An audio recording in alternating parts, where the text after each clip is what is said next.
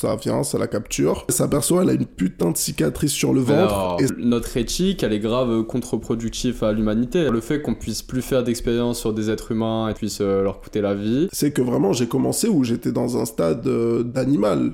Genre, j'étais vraiment inconscient. Mais je me dis, si j'applique ça et que je suis consistant, bah, je vais avoir le succès. Mais en vrai, c'est un peu contre-productif parce que de base, je veux le succès pour être heureux. Mais de toute façon, on, on sait qu'on est foutu, donc... Euh, on... dire qu'il y a plusieurs espèces d'humains, d'accord. On peut pas nier, si on le voit dans le sport. Les, les smart drogues, genre Deral, le, le... Quoi s'en priver Si tu prends une substance qui permet à ton cerveau euh, d'être beaucoup plus focus, beaucoup plus concentré, Si sur ta miniature, t'es obligé de faire des têtes de Golemont, mettre des couleurs saturées de fou, des changements à chaque seconde, parce que tout le monde a un temps d'attention euh, de poisson rouge, on est un des plus gros SI de l'histoire.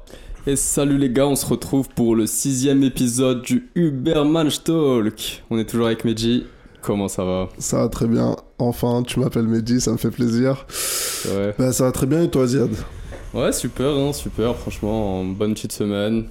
Je suis Bah ouais. content de faire le podcast. Moi aussi, je suis très content. Bah, allez, vas-y, on commence direct. Euh, Qu'est-ce que t'as fait cette semaine? Alors, euh, cette semaine, en vrai, j'ai. Euh, surtout taffé sur le, voilà, le, montage du podcast. Puis j'ai eu un gros problème avec mon disque dur qui fait que je vais carrément tout refaire, ce qui était stockage.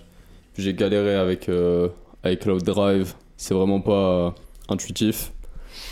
Du coup, je m'en suis sorti. J'ai tout rangé. Puis euh, j'ai commencé à, à préparer euh, des shorts justement pour les publier sur les, sur les plateformes. Puis ensuite, euh, voilà, j'ai fait un tas de petits trucs anecdotiques. Et toi? Ok, très bien. Mais d'ailleurs, il faudra que tu me réexpliques par rapport au stockage, parce que j'ai pas bien compris ton message par rapport à l'SSD, tout ça. Mais bon, on en parlera un peu plus tard si, si t'as envie. Moi, écoute, j'ai avancé sur le script de ma, de ma petite série documentaire. Donc, euh, j'en ai déjà parlé euh, sur ce podcast. Ouais. Donc là, j'ai vraiment structuré euh, les épisodes, j'ai vraiment mis les parties principales. Donc j'ai vraiment fait un travail de d'abord bien structurer chaque épisode pour qu'il y ait une continuité, qu'il y ait assez de contenu dans chaque épisode et qu'il y ait une logique, tu vois, une morale à la fin, etc. Et, euh, et ensuite, j'ai pareil, j'ai bien fait le travail de mettre vraiment les, tous les moments importants et tout ce que voilà, je voulais transmettre et, euh, et apprendre aux gens, euh, notamment voilà, nos erreurs par exemple sur Alpha Influence, etc. J'ai essayé de l'organiser un peu comme ça. Et c'est un peu dur de faire, tu vois, ce que j'ai dit, d'essayer de trouver les points que moi j'ai envie de transmettre, mais que ça respecte un ordre chronologique. Parce que parfois, c'est des réalisations que tu fais un peu plus tard, tu vois? Tu, tu comprends Ouais. ce que je veux dire ou pas? Ouais, ouais, je vois. Parce qu'il y a des choses qu'on a réalisées, voilà, vers la fin du séjour, mais bon, l'erreur, on l'a fait euh, au début du séjour. Donc bon, il y a, y a ce petit ordre, donc bon, c'est un peu compliqué à organiser, mais voilà, j'avance... euh, J'avance euh, doucement mais sûrement, on va dire. T'as une deadline, tu sais quand est-ce que tu voudrais la publier? J'ai, j'ai, au début, je me suis dit début septembre.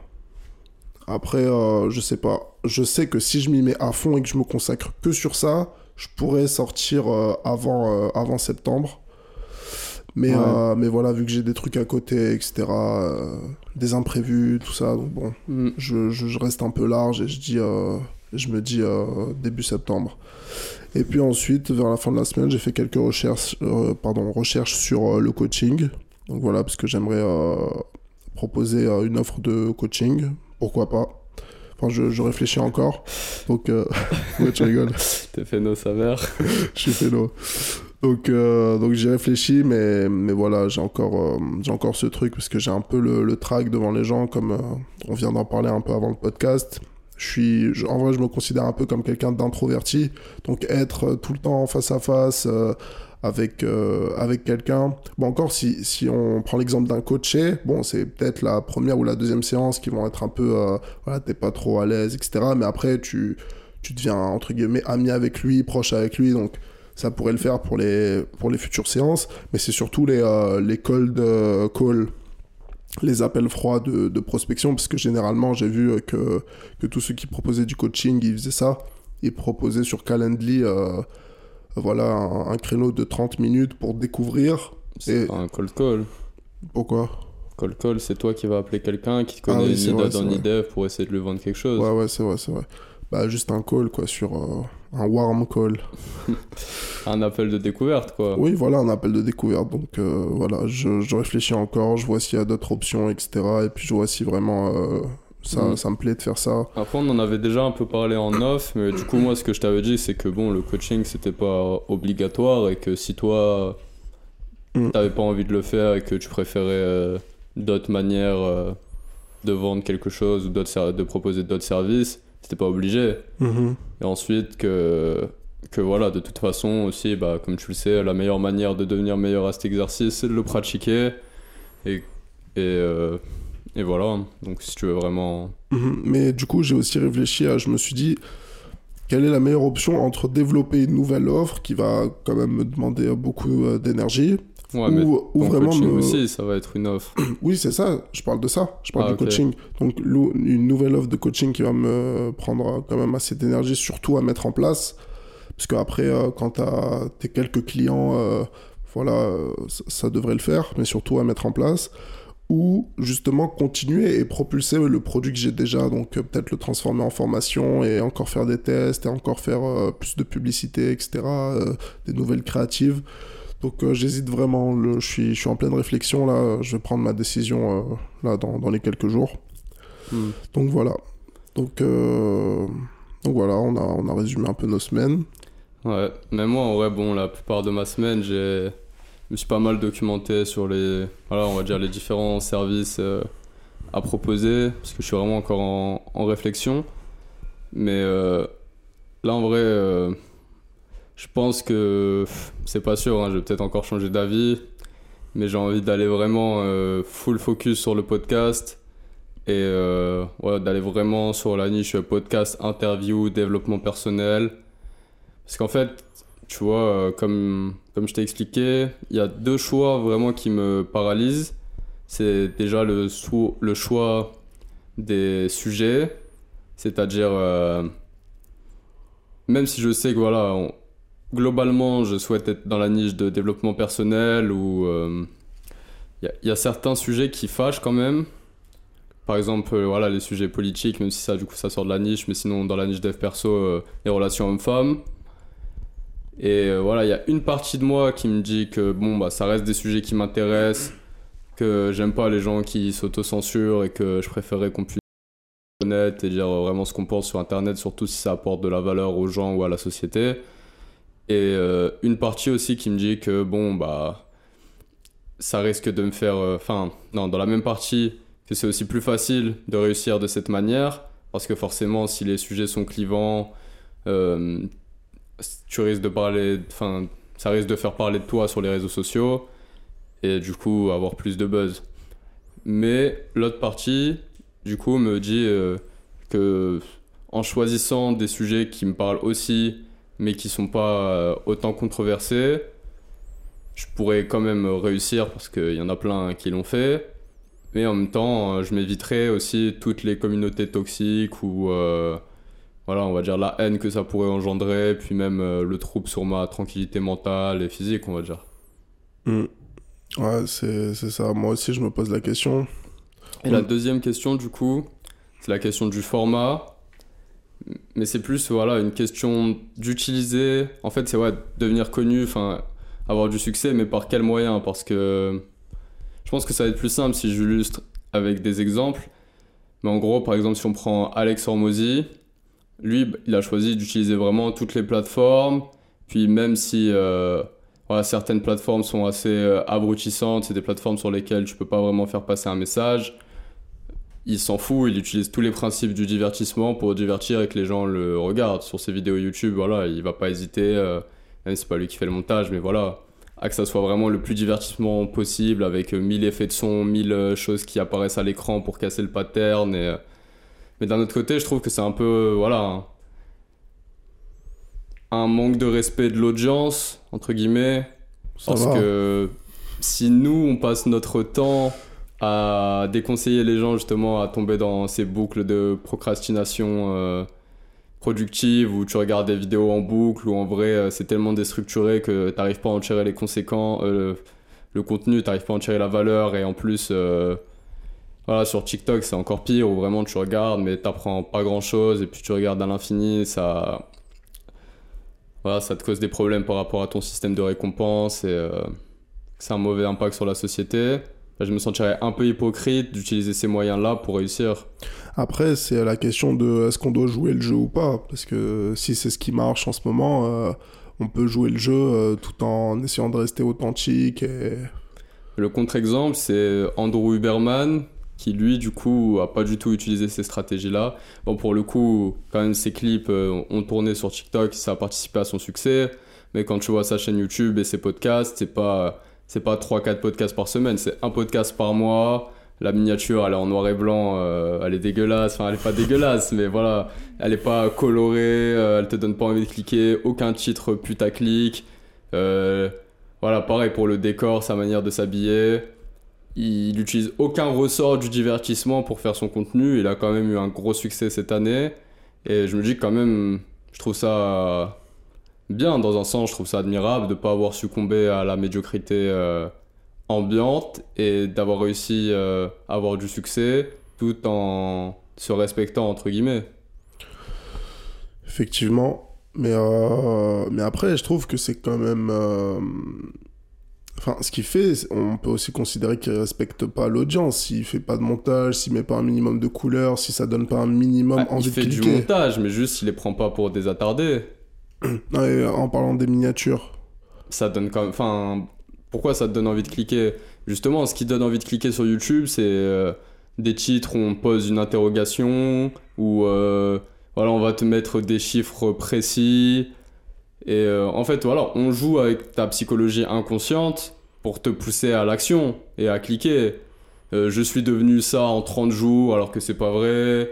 Euh, j'ai été premier de ce truc alors que c'est pas vrai. Comment gagner tant d'euros en gagner 1548 euros en 325 heures? c'est bon, ça fait chier un peu. Ouais. Et lui, juste, non, bah tu sais, voilà, tu veux euh, améliorer ton focus, tiens, toutes les connaissances scientifiques euh, actuelles. Euh.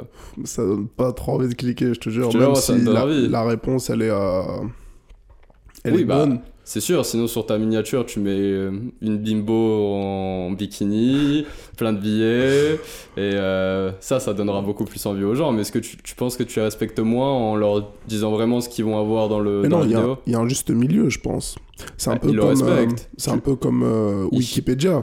Wikipédia, c'est le site, il est moche, euh, ah. ça donne pas très envie, mais c'est un puits de connaissances. Bon, il y en a qui peuvent critiquer, mais en soi, c'est un puits de connaissances. Si tu veux apprendre quoi, enfin, ce que tu veux, tu vas le dessus et tu vas l'apprendre, mais c'est pas sexy, quoi. Ça, ça donne pas envie. Il y a personne qui passe ses journées sur Wikipédia pour apprendre des trucs. Il y en a. On préfère euh, plutôt regarder des vidéos euh, on préfère, de vulgarité scientifique où un mec te parle avec plein d'effets et tout, il te, raconte une histoire euh, qui te. Comment dire Ouais, mais si ta mission c'est d'apporter de la valeur, tu sais très bien que tu apporteras plus de valeur en faisant quelque chose comme Uberman qu'en faisant des vidéos toutes les semaines de 6-7 minutes où tu répètes la même chose en boucle mais de différentes manières avec différents effets, différents exemples et où tu maintiens un peu tes followers dans cette boucle de médiocrité et tu maintiens leur addiction aux réseaux sociaux.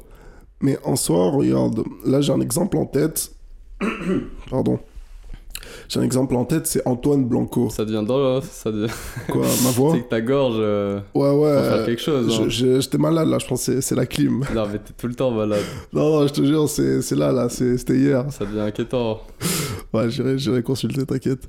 Du coup, je disais, euh, Antoine Blanco, en soi, ces vidéos-là, parce que c'est le seul que j'ai regardé récemment, vu que je, je suis plus trop sur YouTube.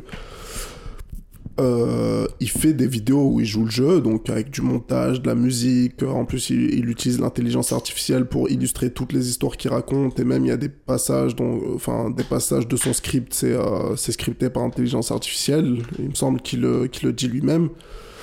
Mais en soi, il apporte énormément de valeur. Je trouve sa vidéo sur euh, la dopamine où il a résumé bah, du coup le contenu de Uberman, bah, elle m'a apporté énormément de valeur. Et tout le long de la vidéo, il faisait que euh, nous apprendre des trucs. Je sais pas si tu l'as regardé, mais il, a fait parfaitement le, mix entre les deux, entre vraiment apporter beaucoup de valeur et jouer un minimum le jeu tout en restant euh, authentique. Bah ouais, non, je il t'a quand même moins respecté d'une certaine manière ou voilà c'est la vérité. Bah, c'est pas qu'ils se manquent de respect, c'est que c'est réel, c'est ce que les gens veulent. Et puis, quand, quand tu leur euh, donnes pas tout avec tes. Enfin, c'est un peu infantilisant. Si sur ta miniature, t'es obligé de faire des têtes de Golemon, mettre des couleurs saturées de fou, et puis t'es obligé de faire un cut, des trucs, des changements à chaque seconde pour euh, que quelqu'un. Parce que tout le monde a un temps d'attention euh, de poisson rouge, on est obligé de faire ça pour que les gens regardent nos vidéos. Mais c'est pas obligé, c'est juste que. Bah, c'est jouer le jeu, quoi. c'est- mieux. Non, mais toi, t'es un peu dans l'extrême, je trouve. là. Ah oui, mais c'est pour reparler. Tu, parles des, des grosses, grosses pratiques, genre des vidéos comme. euh, Oui, mais ça reste toujours cette volonté-là. Est-ce que ce qui est important, c'est le fait que tu vas divertir les gens ou est-ce que tu vas plutôt chercher surtout à leur apporter de la valeur? Mais là, dans l'exemple que je t'ai donné, il donne de la valeur. Et, Et c'est pas imagine. parce que genre tu divertis que t'apportes pas de valeur. Euh, Mais oui, t'apporteras mais- moins de valeur qu'un mec qui, qui fait passer la valeur par-dessus le divertissement. Mais là, tu parles par exemple des cuts et tout, mais si il laisse des blancs à chaque fois qu'il trouve son idée ou qu'il relit un peu son ça. script, bah, c'est du- contre-productif. Oui, mais ok, ça c'est vraiment juste le fait que ça soit digeste, mais c'est pas utiliser les biais que je t'ai donnés, de la saturation, des trucs euh, de montage qui n'ont même pas de sens, ou euh, voilà, tu sais très bien ce que c'est de jouer le jeu pour de vrai et de juste présenter les choses de manière propre, ça n'a rien à moi, voir. Moi, je trouve vraiment pas que c'est irrespectueux de mettre sa tête. Ok, en fait, il y a mettre sa tête et mettre une tête de fou euh, avec une expression de fou. Il y a vraiment une différence. Tu, Bah. tu m'avais parlé d'A- d'Ali Abdal. Ali Abdal, il met sa tête dans, dans les miniatures, non, mais il fait des têtes normales. Bah oui, mais c'est pas pour rien qu'il le fait pas. euh, Comment? Comment Bah. ça? c'est pas pour rien qu'il fait pas des têtes de fou. Parce qu'il il trouve que c'est ridicule. Oui, mais t'es pas obligé de faire des têtes de fou. Tu peux juste utiliser le concept de mettre ta tête parce que ça fait plus cliquer sans faire une tête de fou. Ouais, mais lui, au final, c'est exactement le mec qui est dans le bon équilibre, selon toi. Mais il privilégie quand même euh, le divertissement à la valeur ajoutée. Mais c'est pas un divertissement de mettre une tête sur une miniature. Mais il utilise les ressorts du divertissement pour faire plus cliquer les gens, et même ses vidéos, voilà, c'est pas. C'est des vidéos où tu regardes, mais bon, t'auras appris quelques trucs, mais ça sera moins de valeur que la vidéo de 2 heures d'Uberman qui t'encule un sujet proprement et fini. Oui. Ouais, mais là, t'es en train de me Parce dire qu'il fait que... les mêmes, je t'ai déjà dit, enfin, tu sais qu'il refait les, il refait les mêmes vidéos par exemple tous les 6 mois. Ouais. Voilà. Bah, en il soi, utilise bonne ressorts du divertissement et du YouTube. Il fait passer ça au-dessus du fait d'apporter le plus de valeur possible dans une seule vidéo. Ah, Mais quand tu sais que les algorithmes ils détruisent tes vidéos et ils les référencent plus du tout au bout de quelques temps et que t'as envie de- d'impacter de, nouvelles personnes, Bah oui, mais Bah, justement, je te dis bien que. Uberman, lui, il a pas joué le jeu et ça a quand même réussi pour lui. Alors que tout le monde est dans ta logique et dans notre logique de on joue le jeu, les gens ils sont cons, on est obligé de leur euh, proposer un peu de merde et on essaye de, de proposer le minimum de merde. Ok, bon, bah moi au moins je vais pas faire des têtes de fou, mais je vais quand même utiliser tous les autres ressorts, euh, des titres euh, qui de putaclic. euh, bah, c'est un peu comme les médias. Tu sais, tout le monde va se plaindre des titres provocateurs euh, des médias. Et au final, voilà, c'est exactement ce qu'on ferait sur, sur YouTube, là, si on jouait le jeu. bah ouais. Mais- Du coup, tu respectes pas vraiment les gens. Bah, moi, je trouve l'inverse là. Si tu, bah ok, si tu veux vraiment Ah ouais, apporter de la quoi. valeur, tu prends euh, un fichier euh, voilà sur Notion, t'écris un putain de livre genre avec toute la valeur condensée et tu l'offres brut comme ça, genre là tu les respectes à 100%. Ouais, Moi bah, je c'est trouve que c'est totalement l'inverse. Moi je trouve qu'en faisant ça tu les respectes pas du tout parce que tu sais qu'ils vont moins euh, retenir l'information quand c'est en forme de texte, tout condensé sans aucune forme et tout. Donc si tu veux que les gens quoi, retiennent n'importe quoi. Vas-y, Bah, t'es dans le déni. Tu sais très bien ce que c'est les boucles YouTube où les gens ils font des vidéos comme ça en boucle où ok, ils apportent de la valeur, ils parlent de sujets positifs, mais tu regardes 1000 vidéos et t'as rien appris. Genre, tu t'es déjà retrouvé dans des boucles comme ça, arrête de mentir. Oui, mais ça je sais, mais il y, a- Ah, voilà. il y a un spectre. Parce que là, dans ce que tu dis, c'est vraiment deux extrêmes. Il y a un Ah spectre, oui, il deux y a un extrêmes équilibre. pour illustrer, sinon on parle pas. Sinon, Voilà. voilà. voilà, il faut juste un équilibre, moi je trouve alors. Bah, Ouais, mais tu le places où ton équilibre Il y a bien un truc que tu vas privilégier entre le divertissement. Il y en a plein, par exemple, qui vont faire vraiment des vidéos plus divertissantes que qui apportent de la valeur. Mais il- et il y en a justement, bah voilà, sinon tu fais des TikTok vraiment putaclic. Bah tu vois, les vidéos de Dali, genre je trouve ça trop dans le divertissement et pas assez Oui, dans la valeur. Là, je suis totalement d'accord. Je le mettrai pas ici l'équilibre, mais comme je t'ai dit euh, là il y a quelques minutes, l'équilibre, je le mettrai plutôt euh, dans ce qui fait Anton Blanco. Je trouve que c'est un très bon équilibre. Bah, je préfère l'équilibre du Berman en vrai. Si tu me demandes à choisir si je dois en supprimer euh, un des trois. Ok, bah Enfin, voilà, non, on si a, je dois en garder un on- des trois. on a défini notre équilibre à nous. Bah, toi, et si voilà. tu dois en garder un des trois, qui tu respectes le plus, qui apporte le plus à la société, qui, euh, à qui t'accordes le plus de respect Bah, en termes de valeur pure, bah, je dirais oui, Uberman, sûrement. Si euh, pendant deux heures, il te décortique un Ouais, sujet il et le tu fait connais bien, tout par cœur. il le parle clairement comme un humain, bah il te respecte quoi, comme si tu devais expliquer quelque chose à quelqu'un, mais juste tu vas pas mettre des trucs de toutes les couleurs, euh, des trucs de fou comme des bébés. Ouais. C'est pas non plus un truc dégueulasse, déprimant où tu te fais trop chier. Tu sais, il y a les time codes sur les sujets précis, il va à l'essentiel, il donne le plus important, les steps les plus. genre, euh, qui, tu peux vraiment le plus appliquer dans ton quotidien, dans ta vie, ce qui est le plus déterminant, et t'explique pourquoi, comment ça marche.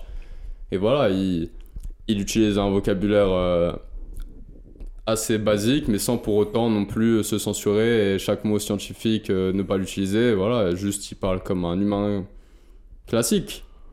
Ouais. Euh, putain, je, je voulais dire un truc, j'ai oublié. Mais du coup, bon, je suis d'accord. euh, c'est pas, c'est pas non plus un problème de divertir les gens, c'est très bien. Mais euh, moi, je sais pas où me situer sur ce spectre. C'était ça de base ma question. Ah, c'est une question de cible, en vrai. Genre, euh, la cible d'Uberman et ce qu'il a à proposer derrière, c'est pas du tout la même cible que Dali et ce qu'il a à proposer derrière. En vrai, justement, bah, c'est plus t'es divertissant, plus t'auras d'abonnés, mais moins ils seront intéressants, fidèles et euh, et, euh, et âgés. Après, ça dépend vraiment de ta personnalité. Si toi, t'aimes produire des choses vraiment de qualité et que tu penses qu'il y a des gens qui aiment produire pour les enfants? Euh, Parce qu'en vrai, c'est ce qu'ils font. Plus tu veux des vues, plus tu produis pour les enfants. Ça marche comme ça, YouTube. Il y a enfants et enfants, je pense a... Hamza, il marche de fou parce que sa communauté, euh, elle est jeune de fou. Oui, oui, voilà. Euh, moi, je dirais plus adolescent. Oui, voilà. Bah, en soi, Ah, mais euh, quand je pense enfant, tu sais, je, je pensais plus aux, aux musiciens, tu sais, par exemple Maître Gims, euh, tu vois, ou ah, genre Black M à un certain moment, qui ont vraiment changé de public pour s'adresser plus aux enfants, tu vois. Mais ça, c'est vraiment parce que euh, ils sont mainstream et que vraiment ils touchent tout, genre les enfants, les parents. Ouais, mais voilà. Je pense qu'ils préfèrent toucher ce genre de personnes ou je sais pas, c'est bizarre. en Bah, vrai. Je pense si. que tout le monde préfère toucher les gens comme soi.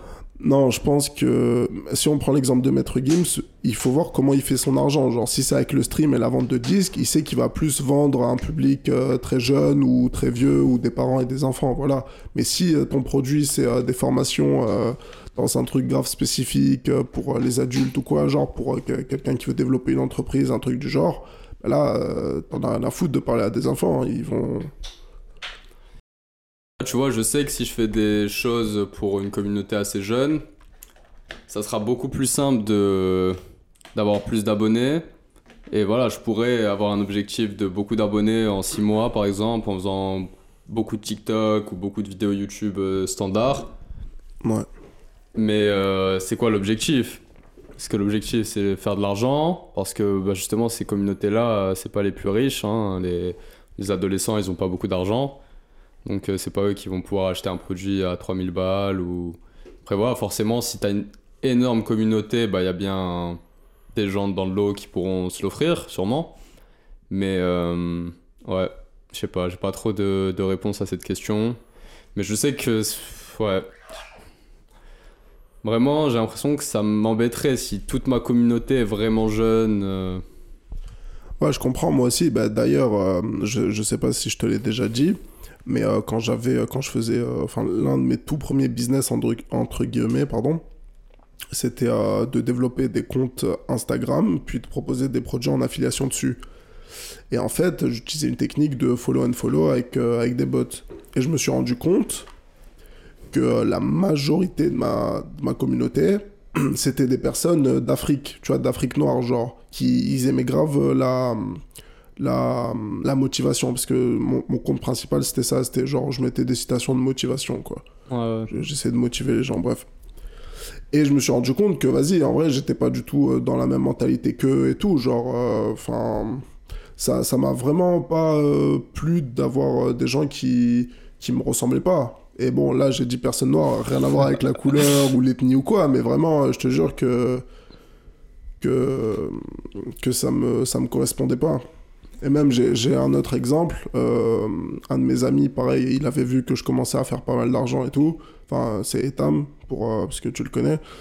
Euh, il a développé un compte, et lui, c'est un compte euh, de chien, genre. Où, pareil, après, il proposait des, des produits de formation sur, euh, sur les chiens, comment bien dresser un chien et tout. Et franchement, il a bien, bien pris au début. Il postait juste des, des, photos de chiens sur un compte. Et pareil, lui, sa communauté, c'était que des mères au foyer, pratiquement, ou enfin des femmes, plutôt un, un public féminin. Et en vrai, bah, il jouait le jeu, donc il leur répondait aux commentaires et tout, mais, mais il n'était pas en accord euh, avec ça, quoi. Lui, il s'en fout un peu des animaux. Enfin, normal, genre, c'est pas qu'il s'en fout, mais il est normal, Ouais, il n'est pas passionné par ça, genre. C'est ça, si au final le but c'est l'accomplissement, je me demande vraiment dans quelle situation je me sentirais accompli parce que je sais que bah, j'ai plus de légitimité et euh, ça serait plus facile de réussir entre guillemets si je m'adressais à un public jeune parce que voilà, bah, je pourrais leur vendre des solutions à des problèmes que j'ai déjà pu résoudre et ils me feraient plus confiance parce que je suis plus âgé qu'eux alors que Ouais. c'est plus compliqué dans le sens inverse de vendre des solutions à des, à des gens plus âgés parce qu'ils me donneraient moins de légitimité parce que je suis encore assez jeune. Exactement, je me suis posé exactement la, la, la même euh, question. Et Du coup, t'en as conclu quoi? Parce que moi, je suis. Franchement, j'ai pas trop de réponses. Bah, j'ai pas trop de réponses, mais j'ai des pistes. Les pistes, c'est que bah, les publics plus âgés, euh, déjà, ils sont beaucoup plus impliqués et ils ont les moyens. Surtout Ouais, si tu vois, proposes ça, un accompagnement, ils ont J'ai l'impression que c'est un peu l'équilibre. D'un côté, soit t'auras moins d'abonnés, mais du coup, t'auras des abonnés un peu plus riches. Soit t'auras plus d'abonnés, mais du coup, bon, bah, ça fait aussi un peu plus d'argent, tu vois. Pas forcément plus riches, mais moi, ce que je me dis, c'est que nous, on est un peu, entre guillemets, une exception sans vouloir être prétentieux ou quoi. Parce qu'on s'intéresse à plein de sujets que les gens de notre âge s'intéressent pas. C'est ça aussi. Mais Et- du coup, bon, au moins, il y a une, une ouverture d'un côté. Euh, Non? Je pense pas, je pense vraiment pas. Parce que tu sais, il y a toujours ce paradoxe où quand tu vois pas quelqu'un qui est dans ta niche ou qui fait pas quelque chose sur euh, un réseau que t'aimerais faire, tu te dis que bah, ça sert à rien. S'il le fait pas, c'est sûrement que le marché n'existe pas. Et s'il y a quelqu'un qui le fait, je dis ah, mais c'est bon, il le fait en vrai, donc c'est mort, je peux plus rien faire. Moi, ça me fait toujours ça. Ouais. Du coup, euh, par exemple, euh, là, je vois pas beaucoup de chaînes de développement personnel sur le YouTube français. Je me dis, ah, mais en vrai, c'est parce que ça intéresse pas trop les Français, euh, le développement personnel, euh, à la communauté anglophone. Mais euh, si là, demain, je devrais me lancer sur le marché anglophone, je me dirais, ah, mais c'est bon, en vrai, euh, toutes les niches, elles sont prises, il y a rien à faire. euh. Ouais, c'est. Bah, ça, je, je sais pas. Bah, en vrai, tu... si tu vois déjà qu'il y a quelques comptes et que ça marche, bah, en vrai, tu sais quand même qu'il y a un marché. Donc, Oui, mais du coup, c'est encore mieux si là, par exemple, le- une des raisons qui me motive à vraiment aller à fond dans le podcast interview, c'est que il n'y en a pas beaucoup en France, il n'y en a pas. Et euh, c'est encore vraiment jeune comme euh, marché, et je sais que ça va mûrir parce que je crois grave au format. c'est c'est un bon raisonnement, je trouve. Bon, après, c'est pas la seule raison qui me pousse à le faire, mais euh, tu vois, ça influence. Mais je sais pas si c'est une bonne euh, manière de penser, parce qu'au final, euh, je pourrais aussi voilà, faire des vidéos ailleurs. Et... Après, toi, tu m'as dit aussi que t'aimais bien euh, les contenus euh, YouTube euh, assez longs de 20-30 minutes, non? Ce, genre de contenu-là. Bah, c'est vrai que j'aime bien, même, euh, tu vois, certains comptes TikTok, j'aime bien. Mais par rapport, en tout cas, si je devais faire ouais, une hiérarchie, enfin, en fait, le truc, c'est que, par exemple, les podcasts, ça se démarque vraiment parce qu'en général, tu t'écoutes pas ou tu regardes pas un podcast de la même manière que tu regardes une vidéo YouTube de 10-20 minutes. C'est vraiment dans des contextes différents. J'ai l'impression que les gens, ils sont un peu plus impliqués quand ils écoutent des podcasts, non? Déjà, en général, ils le font pendant qu'ils font quelque chose d'autre. Par exemple, quand ils sont à la salle de sport, quand ils vont au travail dans la voiture, ou quand ils font une marche, ce genre de choses. Et du coup, déjà, j'ai l'impression qu'il y a moins ce truc de culpabilisation de, de participer à cette médiocrité d'addiction aux réseaux sociaux. Ouais. Et puis même euh, ce que les podcasts offrent comparé aux vidéos YouTube, aux shorts, aux TikTok, etc., c'est de la profondeur. Peut-être que ça divertit pas autant sur le moment, mais ça crée vraiment des conversations profondes où les gens euh, sont vraiment plus authentiques et vont plus loin dans leur sujet. Et ça a vraiment de la profondeur dans, voilà, chez les personnes que tu apprécies et ça fait, ça fait plaisir. Ouais, je suis d'accord. Je suis d'accord. Mais au final, bon, si je vais quand même dans, dans le fond du problème, le meilleur format pour apporter de la valeur, ça reste les livres. Et euh, les podcasts, c'est pas non plus euh, le meilleur rapport que tu auras, on va dire, en temps investi pour euh, valeur obtenue. Ouais. Parce qu'en général, veux- ça reste des conversations pas très structurées. Enfin, je parle des podcasts de conversation, pas des podcasts par exemple comme Uberman où vraiment c'est un podcast éducatif. Tu veux écrire des livres? Ah, à terme, sûr. Une fois dans ma vie, euh, un, un livre. au moins, minimum. Ouais. Ouais, non, j'aimerais bien écrire des livres. Mm. Mais bon, pour l'instant, voilà, j'ai envie d'a- d'avoir au moins une communauté avant, et avoir une légitimité, puis même euh, avoir une niche plus claire, plus précise. Mais ouais, 100% en vrai. Ouais, moi aussi, je me suis déjà fait la réflexion. J'ai toujours hésité un peu sur le format parce que euh, j'avais lu un- l'un des livres que j'avais bien aimé. D'ailleurs, c'est toi qui me l'avais conseillé, c'était Martin Eden.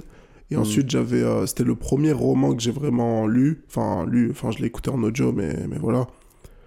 Et ensuite, j'ai enchaîné avec euh, L'étranger. Et du coup, bah, c'est des romans, mais euh, un peu philosophiques, quoi, où tu apprends quelque chose. J'ai trouvé ça très intéressant, le format storytelling pour, pour faire passer un message. Parce qu'avant, je considérais ça juste comme des œuvres de fiction et qui n'avaient aucune valeur. C'était juste pour se divertir. Mais en, en les ayant consommés, j'ai vraiment réalisé la, la valeur ajoutée que ça avait. En soi, ça reste de l'art, la littérature, comme euh, le, cinéma. Et euh, la valeur, en plus de la valeur divertissante, c'est aussi euh, toutes les valeurs euh, qui sont inhérentes à l'art. Donc euh, voilà, juste de te présenter de la beauté ou de te faire ressentir des émotions, ou même des fois, c'est vrai que ça t'apprend des choses. Mais tu penses pas qu'on pourrait faire un bon mélange entre apporter de la valeur et des émotions? Bien sûr. bah, Je pense que c'est vraiment le contenu euh, ultime, Hmm. non? Ah, tu sais, c'est toujours une question d'échange. Ouais. tu perdras en pertinence de valeur. Tu vois, on va dire les vidéos qui. Enfin, les choses qui t'apportent le plus d'émotion, elles peuvent pas être vraiment éducatives parce qu'il faut que ça soit dans l'action, faut que qu'il se passe des choses et. Non, ça peut pas être aussi détaillé, aussi précis que quelque Ouais. chose de vraiment purement éducatif. Mais de toute façon, tous les livres de développement personnel, c'est jamais euh, juste de l'éducatif, point final. Il y a toujours des histoires, il y a toujours de, du storytelling, ça te fait toujours ressentir des Mhm. émotions. C'est toujours, c'est ça l'équilibre que tu décris au final. bah ça, c'est euh, juste le fait d'être un peu pédagogue. Parce que j'ai réalisé en, en écrivant, ouais, je euh, dis. mais- en écrivant mon, mon programme là, de, de productivité que je voulais vraiment donner uniquement de la valeur, tu vois. Mais en fait, c'est beaucoup plus compliqué euh, de retenir et, et d'acquérir les connaissances si elles sont brutes et que tu aucun storytelling avec, euh, aucun, euh, pas d'exemple, rien, genre. Je sais pas hein, si ça aide à, à apprendre. Si, je pense que les histoires, ça aide à, à retenir. hein. Hmm. Parce qu'en soi, euh, si je prends l'exemple, tu vois, l'exemple vraiment qui décrit ce que je te disais tout à l'heure par rapport euh, à la boucle de divertissement productif, c'est les vidéos de musculation et de fitness, où vraiment tu peux regarder un milliard de vidéos, tout le monde se contredit, personne te donne de protocole précis, personne te donne des chiffres. Et j'aurais grave aimé juste avoir une fiche précise avec les informations les plus importantes et qu'on arrête tout le bullshit. Au lieu de Ouais. faire un milliard de fois la même vidéo qui au final t'embrouille la tête pour rien. Mm. C'est un peu toxique, euh, cette niche-là, non? Bah en vrai c'est Euh. tout comme ça. hein. Ouais. Parce que c'est ça qui marche sur YouTube. Ah, Parce que tout le monde donne son avis et tout le monde a, a, on va dire, des sources limitées. Parce Ah, que, en fait, en vrai, un avis ultime, ce serait quelqu'un voilà, qui regarde toute la documentation du monde et qui arrive à se faire un avis global Oui, et donner même une dans, vraie information. ces- même dans ce cas-là, il y aura quand même des divergences, c'est 100% sûr. Oui. Oui, mais bon, c'est ce qui se rapprocherait plus de la vérité, de vraiment un avis euh, neutre et... Bah, moi, des fois, ça m'intéresse justement ce genre de débat euh, poussé où des gens vont vraiment euh, se faire, voilà, des combats argumentatifs qui impliquent la, la physique ou des études scientifiques, etc. Mais c'est sûr que c'est pas ça, toi, qui va te permettre d'atteindre tes objectifs le plus vite. C'est juste pour le plaisir de savoir et euh, de voir euh, qui a raison et, euh, et comment développer un argument. Mm. Mais des fois aussi, on sait pas. Et c'est ça qui est compliqué. C'est qu'aussi, euh, le savoir sur la musculation, il est assez limité.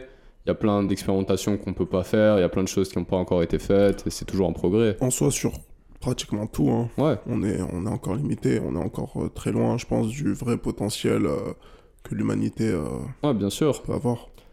Mais euh, il y a quand même beaucoup de youtubeurs, et principalement les plus gros, qui sont obligés de refaire euh, les mêmes vidéos en boucle, où ils apportent pas vraiment de valeur, où ils vont pas. En fait, si demain je dois faire une vidéo de 10 minutes euh, chaque semaine sur YouTube, je vais pas pouvoir aller en profondeur sur un sujet, c'est impossible. Mais si tu me dis, ouais, t'as un mois pour faire une vidéo d'un mois, enfin, t'as un mois pour faire une vidéo d'une heure sur un sujet précis, bah là, je vais pouvoir vraiment faire un travail qualitatif. C'est vrai. Et c'est pour ça que les youtubeurs divertissement, ils apportent pas vraiment de valeur et ils répètent euh, juste euh, certaines sources comme ça, parce qu'ils ont pas le choix, ils doivent faire les choses rapidement, faut que ça soit divertissant. Et euh, ouais, c'est un peu des vulgarisateurs, quoi. Mais après, je pense qu'il y a vraiment pas mal de monde qui s'en fout de rentrer dans les détails en profondeur. Il y en a, je pense qu'ils veulent juste chercher une réponse. Donc tu leur donnes juste la réponse, ils vont l'appliquer bêtement, ça leur convient. Et il y en a vraiment, ils s'en foutent totalement, genre que ce soit profond ou pas. Ouais, il y en a qui font de la merde, hein. ça Ouais. je te l'accorde. Ouais. Puis même, j'ai pas la prétention de faire tout bien, mais euh, ouais, bah, l'humanité justement, c'est ça le problème. Elle tend vers la simplicité et vers le plaisir, donc on tend vers la médiocrité. Ouais, mais c'est bien le plaisir quand même. Non, Non. bah, ça te rend mal. Ouais, mais ça te rend aussi bien. Mais tu sais que je sais pas, du coup, j'ai réfléchi par rapport à la semaine dernière, par rapport à mes valeurs. Et il me restait une case pour faire le top 5. Et du coup, dans, dans les options euh, qui s'offraient à moi, il y avait le mot plaisir. Et là, cette dernière semaine, j'ai vraiment. euh, je me suis rendu compte que. Enfin, je- ça me fait un peu mal de le dire, mais je crois que ça compte vraiment pour moi. Je, je prends, je prends l'exemple euh, je prends l'exem- l'exemple de la bouffe. Euh, là, il faudrait que je me reprenne un peu en main et tout, que je fasse un peu plus de sport parce que j'ai repris là et tout. Mais, euh, mais ouais, là, le, bon fromage que, que j'ai ramené euh, de Franche-Comté et tout, je te jure, à chaque repas, je me régale vraiment. Je me prends une bonne tranche, que ce soit de Morbier ou de, ou de Comté, et vraiment, j'adore ça. Genre, c'est vraiment bon. Genre, et je, prends vraiment du plaisir à le manger. Et je sais pas, c'est. C'est important de se faire plaisir, je te jure. Du coup, tu m'emmènes vers une autre discussion. C'est, euh, je sais pas si tu te rappelles, ils en avaient parlé dans Sans Permission, mais en gros, c'est une étude qui avait été menée sur des, euh, des CEO ou d'autres personnes vraiment très. euh, qui ont eu beaucoup de succès, qui réussissent vraiment et qui performent à très haut niveau. Tu te rappelles ou pas? Oui. Euh, ça me dit un truc, mais je me rappelle pas exactement. Mais euh, vas-y, dis-moi. Et du coup, l'étude, c'était, ça avait conclu le résultat qu'il y avait trois traits de personnalité chez les gens qui réussissent vraiment. Le premier, c'était euh, de se sentir euh, supérieur aux autres. Le Ouais. deuxième, c'était euh, que ça soit jamais suffisant et que tu sois jamais satisfait et que du coup tu as une anxiété constante de jamais être à la hauteur. Et le troisième, c'était d'avoir un focus maniaque sur une chose, tu vois, de pouvoir se focus euh, Mm. sur une chose. Grossièrement, hein, je me rappelle plus trop, mais voilà, c'est grossièrement Ouais. les choses. Et euh, j'ai trouvé ça intéressant parce que Y a pas la notion de plaisir. Non, mais tu vas comprendre où je veux en venir. Vas-y. Si tu veux être euh, heureux et profiter, en soi, t'as pas besoin de succès. Mais justement, si tu veux avoir du succès, faut que tu sois jamais satisfait. Et c'est pour ça que tu vois, par exemple, euh, pour se motiver à quelque chose, la peur et euh, la propulsion, c'est toujours supérieur à- au désir, l'attraction. Ouais. Et il y a plein de gens, tu vois, qu'on connaît et qu'on admire. Ce qui les guide, au final, c'est souvent plus la peur que l'envie de réussir. Ils ont pas envie Ouais. d'être moyens, ils ont pas envie d'être pauvres, ils ont pas envie de retourner à leur classe sociale euh, d'avant, ils ont pas envie euh, de certaines choses. Et justement, en- bah, ce mindset-là, c'est un mindset qui fait que t'es jamais vraiment satisfait, pleinement heureux. Mais, en même temps, c'est ça qui va te t'amener le succès. Mais ça fait trop chier, je te jure, parce que c'est un peu, euh, c'est un peu ce qui m'arrive. J'ai tout le temps un peu ce dilemme euh, en moi, genre, euh, genre là hier j'ai regardé un, un podcast où il disait que euh, il disait quoi dans le podcast? Il disait que ouais, il y a un peu un, un- Ah non, rien à voir, c'est pas dans un podcast, c'était sur Twitter. Il y a un mec qui disait que ouais, on met trop la pression aux entrepreneurs, genre. On leur dit que c'est normal de faire un million d'euros en, quelques ans et tout, que s'ils font pas, ils sont trop freinés et tout.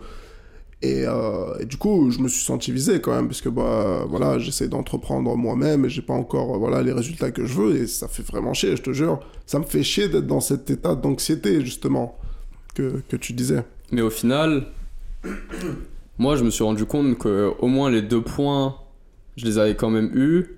J'ai toujours eu euh, ce sentiment de supériorité euh, dans le Euh, sens je suis spécial, pourquoi euh, remarquez-moi euh, pourquoi personne Ouais. se rend compte que je suis incroyable, le monde doit le savoir, c'est grave narcissique, je te jure, mais. Je sais, ouais. moi je sais que je suis un peu narcissique, je vais pas Ouais. mentir. Même j'ai fait le test de Ty Lopez là sur de personnalité. mais justement, et d'un côté, le. Mais tu vois, c'est souvent ce qu'on va dire, je sais pas, aux mecs euh, qui réussissent ou tu sais, un peu. En général, voilà, aux mecs euh, masculins et tout, euh, ce que les féministes euh, ou les gens vont leur dire, c'est ouais, vous êtes insécure, euh, ça se voit, ce mec il a juste faim de prouver, il veut trop se quoi. prouver. Bah, si, c'est vrai. Mais c'est pour ça qu'il a réussi en fait. S'il avait rien à se prouver, il serait encore comme un mec random. Bah, Si on parle de Tate et tout, s'il était pas grave insecure. à ce point, genre. Bah oui, Mais quand ils disent, c'est en mode tous les jours, il a trop peur et tout. Tu, tu penses c'est vraiment ça? Bah oui. Il dormait pas, tu sais, il le dit tout le temps, il dormait pas quand il était broke, il en pouvait plus d'être broke, genre. et moi, je sais que justement, j'ai toujours été aussi euh, insécure dans le sens où, ouais, c'était jamais bien, et tout ce que je fais, c'est jamais bien, et à chaque fois que j'ai une chose. euh, Bah, c'est bon, enfin, ça, je pense que c'est quand même la plupart des gens, mais je me suis jamais satisfait de quoi que ce soit. Il y a jamais aucun résultat qui me comble vraiment, et je cherche toujours l'étape d'après. Et euh, pourtant, il y a des trucs, je sais rationnellement qu'il y a plein de gens qui seraient satisfaits d'avoir ces choses-là. Et du coup, je sais aussi que j'ai des, des potes qui n'ont pas ces traits de personnalité-là. Et tu penses qu'ils sont en général plus heureux ou moins heureux que moi? Bah, plus heureux. Bah ouais, ils sont Mais- grave heureux. Moi, ce que je voulais dire là, c'est que tu penses que c'est vraiment une question de mindset ou c'est vraiment euh, quelque chose euh, de réel, genre? Donc, t'es t'es vraiment euh, en situation de précarité, etc. T'as vraiment l'impression que tu t'es dans une mauvaise ville où tu peux te faire agresser, des, trucs du genre. Ou c'est juste, euh, même si t'es bien, t'es confortable, euh, t'as toujours une bonne vie, c'est juste un, mindset. euh, Bah, je pense que c'est une question de mindset parce qu'au final, il y a des gens qu'on connaît ou voilà, même si on parle de nous deux par exemple, et juste voilà, on va dire qu'on est dans des situations assez similaires avec certaines personnes et notre vision de la réalité elle est vraiment différente.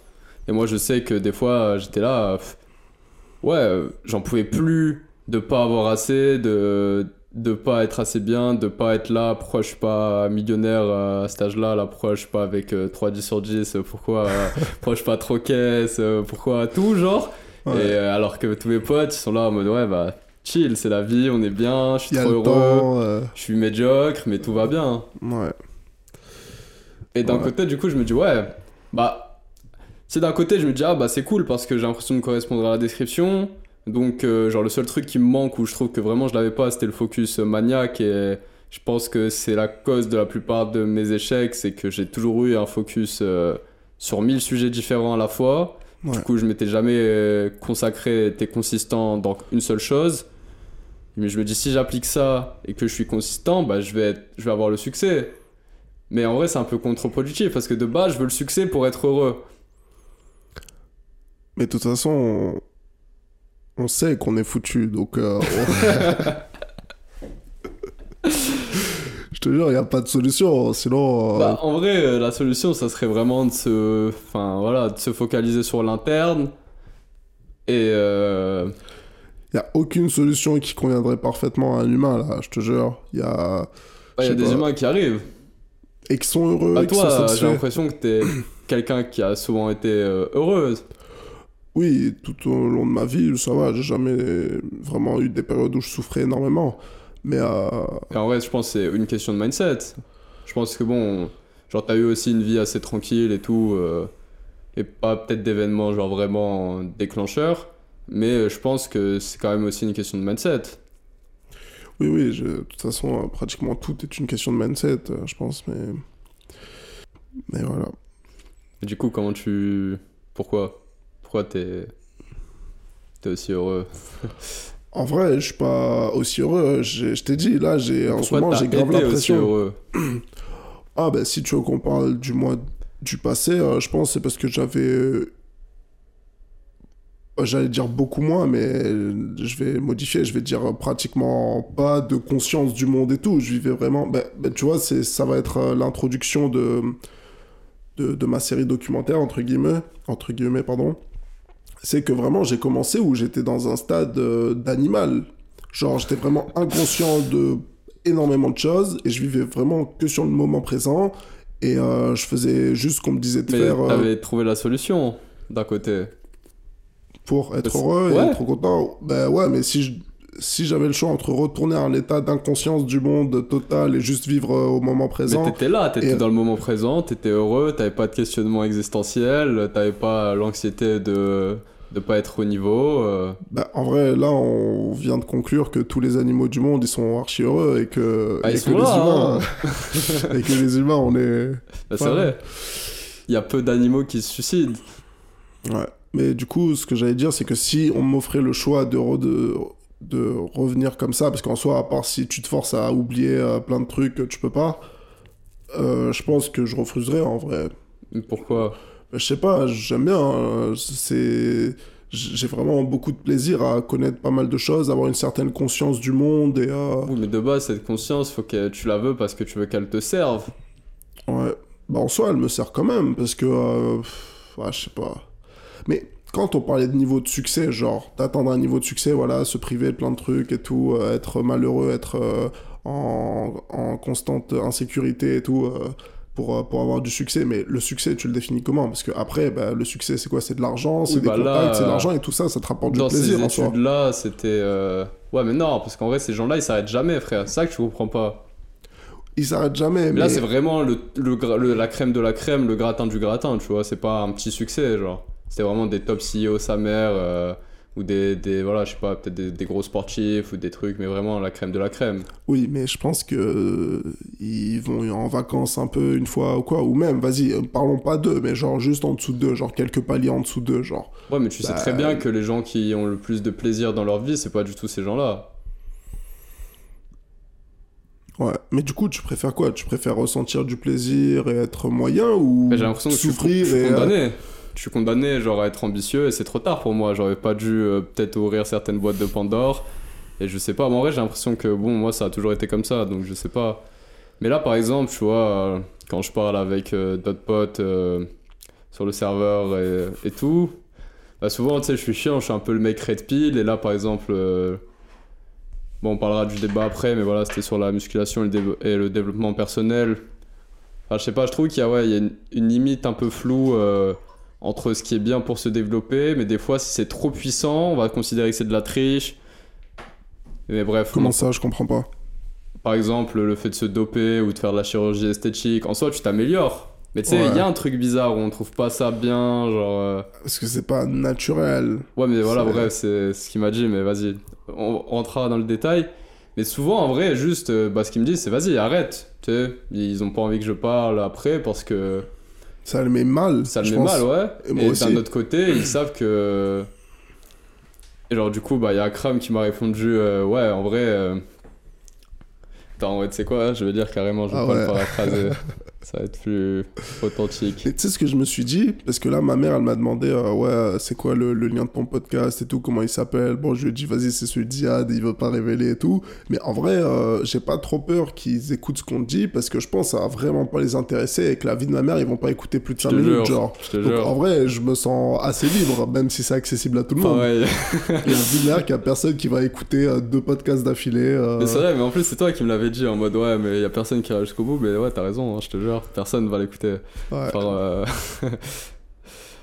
mais euh, du coup, ouais, bon, vas-y, euh, j'ai le truc focus là, je peux pas accéder à Discord. Ah ouais. Mais en gros, c'était que. Genre, ouais, à la fin, j'avais fait. Enfin, l'IPAD, tu sais, il avait dit en mode, ouais, t'es mon. Tu sais, genre, euh, personne ne peut le faire descendre de l'arbre ou un truc comme ça. Et moi, Ouais, du coup, ouais. j'ai- surenchéri, je dis, ouais, personne ne peut faire descendre de l'arbre. Tu sais, avec le même, là, des mecs avec les gros cerveaux. euh, je sais pas si tu vois ce que Ouais, c'est, là. Genre, le mec, il est assis sur son cerveau Ouais, et si- je vois, je vois, je vois. et après, il m'a dit, ouais. euh, il va dire en mode ok mais est-ce que en vrai genre on n'est pas plus heureux en mode nous en bas de l'arbre et qu'en vrai genre ce qu'on voit au-dessus de l'arbre c'est une descente Mais il a pas tort je te jure Mais attends, j'ai pas bien compris, répète. Genre en gros la métaphore c'est que moi du coup c'est un peu comme la, caverne de Platon parce que ouais il m'a sorti ça mais en contre son camp du coup je l'ai ressorti mais c'est un peu ça par exemple à- tu vois dans la caverne de Platon t'es prisonnier genre euh, en dessous de la caverne Mhm. Ouais. et en mode euh, bah tu sais il y a des mecs qui agitent des trucs T'as la qui- représentation. qui font la représentation, mais du coup, euh, t'as peur de sortir de la caverne. Et quand tu sors de la caverne, tu vois la vérité. Ouais. Mais euh, bon, après, franchement, je suis pas spécialiste, je sais pas vraiment ce qu'elle représente euh, exactement cette allégorie. Moi, c'est comme ça que je l'ai compris. Et euh, du coup, voilà, où l'arbre, ça serait la même chose. Bah, tu, avec le savoir, tu montes et du coup, ta vision, elle est plus claire. Mhm. Mais euh, bah, c'est pas sûr que la vérité, elle soit mieux que tes croyances que t'avais avant, ou en tout Oui. cas qu'elles te servent plus. Oui, c'est ça. C'est ça, bah, c'est ce que j'ai dit. Bon, moi j'ai appelé ça genre niveau de conscience parce que euh, voilà, plus t'apprends de choses, plus Ouais, bah, voilà, t'as conscience ça. de ces choses, mais c'est exactement ça. Ouais, c'est ça. Et euh, bah, je sais, justement, je, je, je sais pas ce qui est le mieux en vrai. Moi là, je préférerais avoir ce niveau de conscience, mais euh, en vrai, euh, je sais pas ce qui est le mieux. Mais j'allais dire un truc, moi j'allais dire l'iPad, c'est. Il est vraiment au, au pire endroit, je, je crois. Je sais pas où il est, mais. Parce qu'il a. ah, C'est le seul même- avec qui je peux parler. Il a quand même un bon niveau de conscience du monde et tout, mais Ouais. il fait rien et Peut-être qu'il est plus loin que nous sans lui. je te jure, pas, mais bon. je te jure, c'est une énigme ce mec. Après, j'en sais rien. Est-ce que plus vraiment t'augmentes ton niveau de conscience, plus t'es obligé de devenir nihiliste Euh, J'ai pas l'impression. Tu vois, pas sûr en tout cas. Genre vraiment, j'ai l'impression qu'il y a des gens assez conscients du monde et qui ont Ouais. réussi quand même à trouver du sens dans la vie. Mais après, c'est vrai que la plupart des gens qui s'intéressent au sens et à la philosophie, bah, tu sais, ils, ils deviennent dépressifs, fous. euh, En tout cas, Tu c'est. m'étonnes, je te jure, c'est totalement normal. Mais voilà, ça le problème. Tu regardes Schopenhauer, euh, tu regardes Nietzsche. euh, Et du coup, je me dis, ouais, bon, en vrai, euh, est-ce que c'est le bon chemin que j'ai choisi? Est-ce qu'il va me servir ce chemin? Moi, je pense, il faut se prendre une maxi red pill et ensuite, au pire, si tu dois te mentir à toi-même, tu choisis ton Mais mensonge. tu peux plus après. Si, je pense, tu non, peux, je te jure. il y a certaines choses là, tu pourrais plus te mentir à toi-même. Non, mais Là, justement. on n'est pas du tout. euh, Enfin voilà, on est loin de- d'appréhender la réalité avec certitude. Ouais, Mais justement, il y a encore des croyances qu'on se dit pour qui nous servent, ou qu'on pense qui nous servent, des croyances limitantes des fois aussi qui nous servent pas. Mais il y a certaines croyances qu'on a brisées, qu'on peut plus réadopter, je te jure, c'est impossible. oui, oui, ça, je suis d'accord. C'est pour ça que j'ai dit choisir, genre. Donc, on se choisirait. euh, un peu, enfin, justement, j'hésite parce que je sais pas trop comment le considérer, genre là, de se trouver un propre sens. Parce que bon, on est un peu, euh, je pense, toi et moi, on est quand même assez nihiliste, en tout cas, on est passé par là.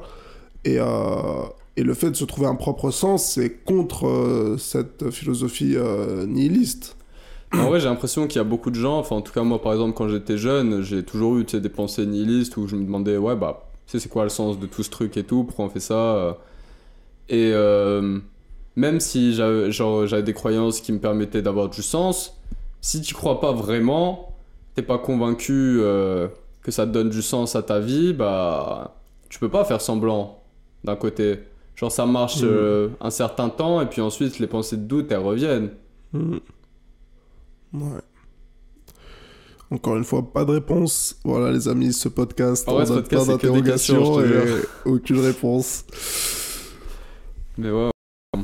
Bon, vas-y, du Voilà. coup, euh, rentrons sur le sujet du. C'est le paradoxe du développement personnel.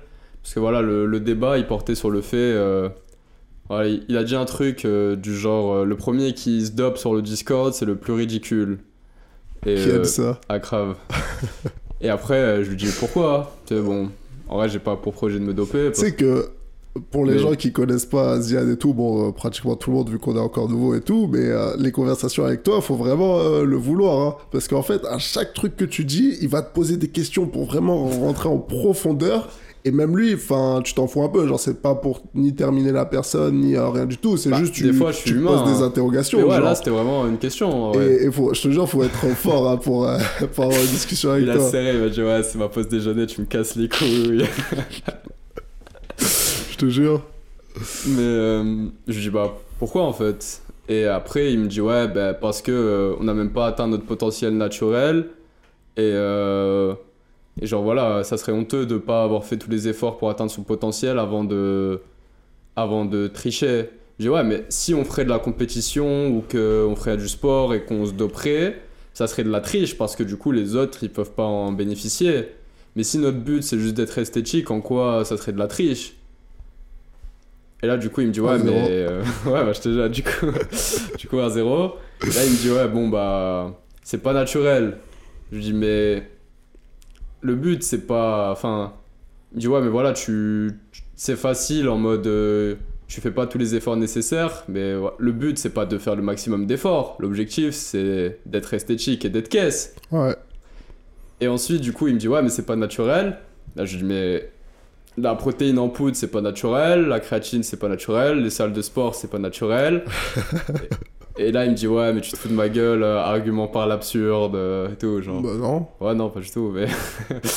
et là, du coup, bah, je- non, rien à voir. Mais c'est juste que, bon, bah, forcément, on a altéré notre environnement pour optimiser. Si par exemple, tu prends soin de ton sommeil, ton alimentation, c'est pour optimiser tes hormones, pour avoir des meilleures performances ou une meilleure. euh, pour justement que ça puisse impacter l'esthétique de ton physique.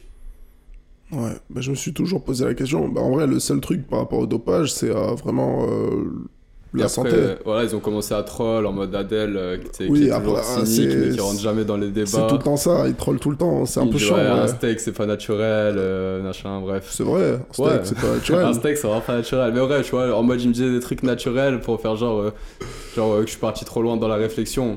Mais c'est quoi la différence entre euh, s'injecter une hormone et euh, optimiser son alimentation pour, euh, pour la performance? Si ton objectif c'est d'être musclé, tu vas pas te priver euh, de quelque chose qui marche mieux. Ouais. C'est comme si tu devais te soigner, ton objectif c'était de guérir et tu veux pas prendre de médicaments euh, parce que tu veux faire des efforts et que tu veux faire euh, bosser ton. euh, Bah, y en a, ils se disent ça, mais bon, ils, sont... ils, meurent, ils meurent. Mais Ouais, bah tu vas mourir. Là, le seul, moi, le seul point noir que je vois au fait de se doper, c'est si tu prends des risques sur ta santé pour être esthétique et que Ouais. du coup, bon, bah, l'esthétisme, euh, il passe pas toujours devant la santé et en général, il faut privilégier sa santé. Mais Mhm. imaginons que tu fais ça dans des bonnes conditions avec des médecins et bah, je vois Mhm. pas trop le truc de triche. bon, voilà, les gars, si jamais Ziad devient trop musclé, euh, on sait pourquoi. Mais moi, j'allais dire quoi? J'allais euh, comparer ça un peu aux, aux drogues que tu prends, les, les smart drogues, genre l'Adderall, le... le- Comment Ouais. ça s'appelle l'autre En vrai, c'est pareil. Pourquoi s'en priver Si tu prends une substance qui permet à ton cerveau euh, d'être beaucoup plus focus, beaucoup plus concentré, etc., beaucoup plus performant pour, un, pour travailler, pourquoi s'en priver Et après, c'est c'est exactement pareil. C'est par rapport à la santé, genre, en vrai.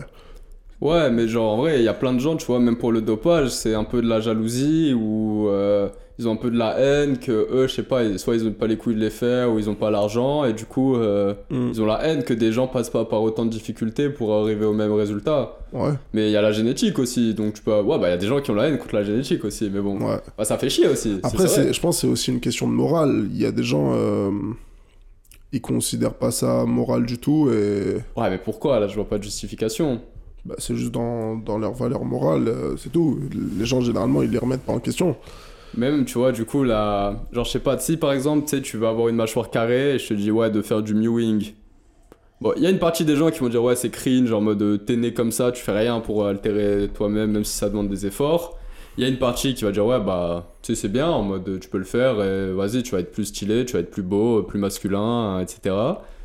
Et euh, il y a une autre partie, et genre, mais si tu fais une opération, genre, pour avoir une mâchoire carrée, là, je pense que ça va déranger plein de gens sa mère, tu vois. Et moi y compris, en Ouais. vrai. Mais pourquoi en vrai ça nous dérange comme ça? Bah, Mais non, soi, les opérations, parce que c'est vraiment pas euh, le muscle, genre. Parce que mâchoire carrée, c'est le muscle que, que t'as ici. Non. Et, et quand tu t'injectes des produits, c'est. Enfin, je sais pas exactement ce que c'est, mais c'est. C'est des produits euh, vraiment chimiques, enfin, que Non, en vrai, euh, ou quoi, non? Le mewing c'est le positionnement de ta mâchoire. Genre c'est pas des muscles. Ah bon? C'est juste que pas, la mâchoire du coup, genre euh, l'alignement de la mâchoire, elle fait que genre bah la genre la peau là déjà elle pendra moins que si ta langue elle est collée sur ton palais, elle pendra moins que si t'es juste euh, tu respires avec la bouche et tout, mais c'est pas une question musculaire. Ah ouais? Ouais. Ouais, un truc de fou. Et euh... Bref, mais si je te dis que je sais pas, t'as un truc trop moche sur ton visage et que tu l'enlèves, tout le monde va trouver ça normal. Mais Ouais. genre, je sais pas, imaginons que t'as un gros poireau énorme qui ressemble à une bite euh, qui pend sur ton front et que tu te le fais retirer. Là, ça va choquer personne. Hmm. Que tu payes pour devenir plus beau, pour t'améliorer. Mais si euh, je te dis, ouais, bah, j'ai fait de la chirurgie esthétique et maintenant j'ai une mâchoire de Tchad, ou euh, bah là, tu vois, Ibra TV qui a fait sa barbe et tout, parce qu'il avait pas de barbe. Là, ça nous choque un peu. Il y a un truc qui Ah, nous dérange. Il, il a fait euh, des implants? Ouais, ah, Je savais pas du tout. Genre ça nous fait, ça nous dérange un peu. Mais il, est... il ressemble vraiment au, au Tchad, là. Tchad, là, au, Tchad ultime. Ah là, il ressemble à sa mère. Mais ouais, Ouais. pourquoi Je sais pas. En vrai, je. Bah, je pense que c'est parce que c'est la question, euh, tu sais, euh, de, hum, du médicament ou de la vitamine, genre. Oui, mais bon, euh, la plupart des gens, ça les dérange pas les médicaments. C'est vraiment une minorité. Bah, justement, euh, je sais pas si t'as compris, genre, le médicament, c'est genre, t'enlèves la souffrance, et vitamine, c'est en mode, euh, tu prends du plaisir. Et les gens préfèrent enlever la souffrance que prendre du plaisir, c'est ce qu'on disait tout à l'heure. En vrai, j'ai l'impression que ça s'applique ici, parce que quand t'as un énorme truc sur le visage, tu l'enlèves, c'est un médicament, c'est t'enlèves la souffrance. Alors que quand juste t'es normal et que tu veux t'améliorer, c'est une vitamine, genre, c'est tu, tu, tu prends un truc qui, qui va augmenter, genre. Ouais, mais cette barrière, en vrai, elle est un peu fausse parce que des fois, elle est floue. Oui, non, mais je donne juste une piste de réflexion. En hein. général, euh, faire de la chirurgie et tout, c'est aussi euh, pas juste un coût euh, d'argent, mais tu sais, c'est un coût de douleur physique, ça va te demander des efforts. Tu sais, les meufs qui font des BBL et tout, elles peuvent pas s'asseoir pendant des semaines. C'est quoi ça, BBL c'est genre voilà, un truc pour avoir un gros cul, on va dire. Ok. C'était un peu le truc à la mode. Mais même moi, hein, tu sais, là, tu me dis, ouais, bah demain, il y a cette meuf là, elle a fait un BBL, du coup, elle a un gros cul. Et il y a cette meuf là, elle a fait des squats et elle a un gros cul. Ou juste cette meuf là, génétiquement, elle a un gros cul. Bah. Génétiquement et avec le squat, je vais trouver ça bien. Mais la BBL, ouais, j'ai trouvé ça un peu Mais ridicule. C'est des injections? Ouais, c'est de la graisse qu'on prend de parties de ton corps et qu'on te met dans le cul. genre, Ah, c'est de la graisse, c'est un truc. euh. Bah, si c'est de la graisse et que ça redevient normal, en soi, c'est. Moi, le, le truc qui me dérange, si c'est vraiment euh, quelque chose qui est pas déjà dans ton corps, qu'on te le met dans ton corps, genre. Pourquoi? Bah, parce que je sais pas, genre. euh, bah, du pla- Ouais, c'est vrai, pourquoi? Bah, Enfin, ouais, Si tu me dis, ouais, ok, les faux seins, ça rend mal en mode. C'est pour ça que genre, on n'aime pas en mode. euh, c'est pas. euh, ça rend pas naturel, du coup, c'est ça, c'est pas beau. Genre, tu peux trouver ça pas beau. Mais Ouais. imaginons, hein, genre, des seins qui seraient parfaits, faux. C'est quoi le problème? Parfait, genre le. Ouais. Ouais, bah en vrai, si t'es même pas au courant et tout, et que ça se voit vraiment pas, euh, rien, genre. Ouais. Je sais pas, en vrai, C'est j'ai le l'impression fait- qu'on a un blocage pour rien, en vrai. En soi, c'est Ouais. normal. Soit tu utilises ton temps, soit tu utilises ton argent pour obtenir quelque chose. en vrai, et- c'est les, c'est les questions un peu qui traitent de. Enfin, qui. Comment dire On va se poser ce genre de questions, euh, je pense, dans quelques années, quand on va parler de transhumanisme, genre. Ouais, bah, parce que ça ouais. revient, ça revient vraiment au même, genre. Quand tu m'as dit ouais, euh, se mettre un truc sous la peau, je pensais à ça, mais ouais, en vrai, moi ça me dérangerait pas de me mettre un truc sous la peau si, euh, je sais pas, je deviens un putain de cyborg et plus personne peut me tuer, genre, Ouais. par exemple. J'ai trouvé un. Je, je sais plus si je t'en ai parlé, je crois que j'en ai parlé à Etam. J'ai regardé là récemment quand j'étais en vacances la série euh, The 100. Enfin, je sais qu'on dit pas The 100, mais euh, me faites The pas chier. 100. Ouais, The 100. Et dans, dans les dernières saisons, il y a, y a un concept euh, qui était vraiment pas mal, que j'ai bien aimé. Genre, euh, c'était des puces mémoire. En gros, sur une exoplanète, il y a un groupe de, de scientifiques au début qui sont venus et tout, et ils avaient cette technologie. Et en gros, ils ont créé, enfin, plusieurs centaines d'années plus tard, genre, je sais plus, 200, 300 ans plus tard, il y a encore un groupe qui vient pour trouver, parce que la Terre, elle explose, bref, ils viennent pour trouver une nouvelle vie et tout, et ils voient qu'ils ont créé une méga secte, et que toute la population, elle adorait euh, un certain groupe de personnes, et considérés comme des dieux, parce que justement, ils, ils arrivaient à renaître dans d'autres corps. Et en fait, c'était euh, tout simplement expliqué par ça, par les puces mémoire. Donc tu mets ta puce, il y a ta conscience dedans, et ensuite, après, dès que ton corps physique meurt, t'as juste à la prendre, à la mettre sur un nouveau corps, et après, tu, tu reviens dans ce corps, quoi. Et j'ai trouvé Mm. ce concept euh, super intéressant, et en vrai, j'aimerais bien euh, que ça existe, même si, je te jure, ça va nous poser des questions de fou. Ouais, et- c'est sûr, après, bah, c'était immortel, voilà, la vie a fait un peu de son sens et tout, Mm. mais bref, ouais, c'est vrai, hein. Et surtout, la question euh, qui était intéressante dans, dans cette partie de la série, c'était que euh, pour, euh, pour prendre la puce et la mettre dans un autre corps, il fallait sacrifier un autre corps. C'était un corps qui était vivant de base. Ah ouais. Vivant, juste avant de mettre la puce, genre quelques minutes Mm. avant, fallait euh, le tuer et après directement mettre la puce. Mais c'est, ouais, j'ai pensé à ça récemment parce que je me disais, ouais, par exemple, euh, au niveau de la science, genre notre éthique, elle est grave contre-productive à l'humanité, là. Genre le fait qu'on puisse plus faire d'expériences sur des êtres humains, etc., qui puissent euh, leur coûter la vie, ça fait qu'il y a beaucoup plus d'humains qui souffrent et qui meurent, tu vois, Ouais. d'un point de vue utilitariste. Ouais. Et je sais pas, je me suis dit en vrai, s'il y a un système où des condamnés à mort, bah justement, ils pouvaient euh, avoir une réduction de peine ou genre justement sortir parce qu'ils prenaient des risques pour l'humanité en faisant une expérience euh, risquée Ah, pour eux, Ouais, c'est pas mal, ouais. ça pourrait être pas mal en mode tout le monde y gagne un peu. Il y en a, bon, euh, vas-y, de toute façon, ils sont condamnés à mort, ils ont rien à perdre. Et puis, euh, à tout moment, ils meurent pas, ils continuent leur vie nor- normalement. Et à tout Mhm. moment, ils ont apporté à l'humanité, au moins, ils sont pas juste morts comme ça. Bah, c'est exactement ça dans la première saison. Parce que en gros, c'est la toute première saison, ils sont euh, dans une navette autour de la Terre. La Terre, elle a été euh, détruite par des bombes nucléaires, donc elle est tout irradiée. Et en gros, euh, quelques centaines d'années plus tard, ils envoient un groupe de prisonniers. Donc ils prennent les, prisonniers de, l'Arche, ça s'appelle comme ça, et ils les envoient sur Terre pour tester si c'est viable ou pas. Donc ça revient exactement à, ce que tu as dit. Et, du coup, après, les, survivants qui restent et tout, ils sont, euh, comment on dit, graciés. Ouais, bah ouais. Mais bref, ouais, bah c'est vrai que du coup, le fait qu'on puisse pas faire des expériences euh, sur des humains, ça nous coûte euh, beaucoup. Et je sais pas, Après, ça pose personne, des questions. Après, euh, comme on a dit, personne n'a envie de se sacrifier. Il faut, faut un système de, de peine de mort pour ça. Ouais, ou en vrai, bon, je pense que ça existe quand même. Enfin, tu sais, pour la plupart des études, ou même des fois qui sont pas dangereuses, euh, on te paye pour les faire. Ouais, c'est, c'est... j'allais dire Même, ça. voilà, dire- pour la guerre, on te paye. Tu sais, des fois, ça recrute des mercenaires et tout. Bon, bah, il y a des gens, ils prennent des risques pour de l'argent ou des trucs comme ça. hein. Ouais. Je sais pas. Après, je me dis, il y a tellement de souffrance et tout qu'il y a des gens, je pense, ils seraient prêts à prendre le risque de leur vie pour, par exemple, sauver un proche ou quoi. Genre, imagine une mère de foyer euh, qui a vraiment pas beaucoup d'argent, elle a un fils, il meurt et tout, et il faut faire une expérience pour euh, tester un truc, je sais pas quoi, et, et ça, ça la paye et l'argent revient à son fils. Je te jure, il y a moyen qu'elle, Hmm. prenne le risque. Tu sais, là, je lis euh, le livre euh, Sapiens de. Je saurais pas dire le nom de Ouais, l'auteur. ouais, mais- il fait chier son nom. Ouais, de fou. Yoal, Noah, Harry, quelque chose comme ça. Et euh, en vrai, c'est pas mal intéressant. Bon, je suis qu'au début du livre, mais c'est fou de se dire qu'il y a 100 000 ans, il y avait six espèces d'humains qui cohabitaient. Et il y en a une qui a pris le dessus. Bah, En vrai, ça, c'est. Ouais, ouais, voilà, c'est sûr, mais en mode. euh, c'est fou. Genre, euh, pour nous, tu sais, là, on sort vraiment du, des animaux. Parce qu'on est, on est qu'une seule espèce d'hu- d'humain. euh, et en soi, euh, on, a- on a découvert récemment que. Il y avait de l'ADN d'hommes de Néandertal dans, dans pas mal d'humains. Ouais. Et donc, du coup, ça veut dire qu'ils ont pu avoir des enfants féconds. Et donc, que c'était vraiment. euh, Ouais, des espèces différentes. Enfin, au final. euh, Ah, t'es pas. en train de dire qu'il y a plusieurs espèces d'humains, d'accord. Et ça du fait coup- trop chier ce débat là de racistes. euh. Ouais, bah, de toute façon, Ouais. on, on peut pas nier hein, que, genre, voilà, les populations, tu sais, Mm. vivaient sur des continents. Bon, bah, il y a des trucs qui se passent. Tu sais, on le voit dans le sport. euh, Ah, mais bien sûr, moi je le nie pas, mais il y a des gens qui, qui le nient, c'est tout. Ouais, bon. ça fait. Ouais, bref. Bref. Et du coup, euh, genre comment, tu sais, imagine, ils auraient survécu, ces espèces d'humains, aujourd'hui, comment le monde aurait évolué, comment la culture elle aurait évolué, c'est vraiment le, un des plus gros essais de l'histoire. Mm. Parce que là, ce serait vraiment des espèces différentes. Mm.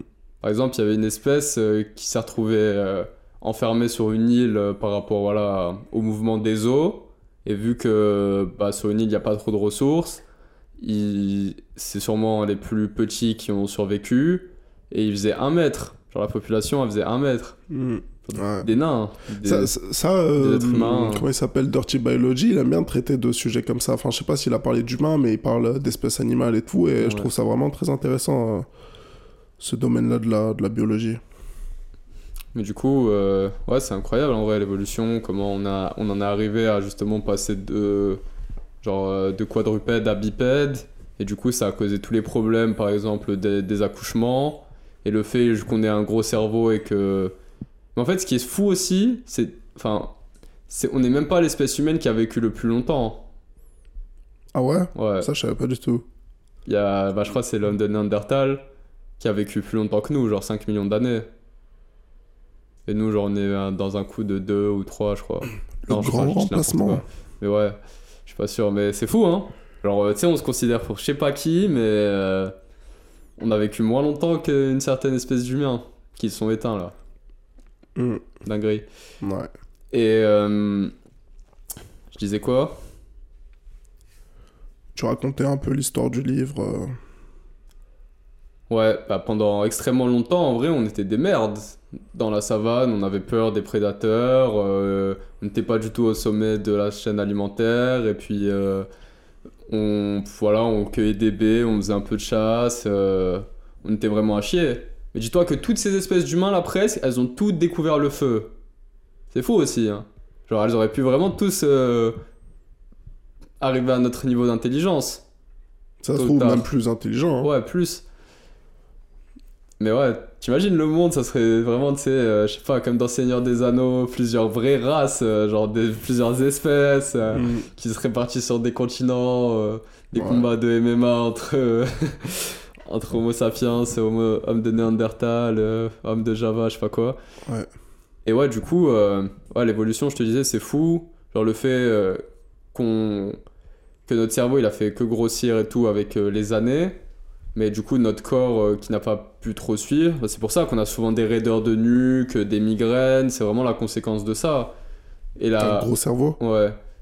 Et la douleur euh, pendant l'accouchement aussi, c'est une conséquence d'être passé de quadrupède à bipède trop vite et du coup que les bassins ils soient pas assez larges et du coup que l'accouchement il soit douloureux. Ah ouais, parce qu'avant c'était. euh, Bah comme les animaux. Ça coulait tout seul. Et puis même, ça a poussé l'espèce à se développer vers un accouchement grave précoce.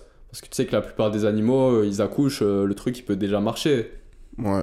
Genre, euh, voilà, les éléphants, je sais pas, les kangourous, enfin, peut-être pas, j'en sais rien. Mais bref, la plupart, genre vraiment la ma- grande majorité, Ouais. ils arrivent euh, sur Terre beaucoup plus matures que les humains, où c'est vraiment des petits bébés, ils meurent, genre, sans... Mhm. S'il n'y a pas, genre, de groupe social et tout. Ouais. Et c'est pour ça qu'en vrai, euh, c'est grave important pour nous, les groupes sociaux, parce que ça a vraiment joué une partie majeure sur notre survie. Si t'étais pas en groupe, t'étais mort, instant. Y a pas de Instant. instant, t'es fini, tu vas faire quoi? En quelques heures. Du coup, voilà, on avait besoin de fonctionner en tribu pour survivre. Ouais. Bref, en tout cas, ouais, franchement, il, il est cool le livre, il est bien écrit, genre bon storytelling et tout. Ouais, ben je l'avais téléchargé, mais je l'ai jamais lu. Ouais, bah pareil, hein, ça fait longtemps, je pense que je devais le mais- Ouais.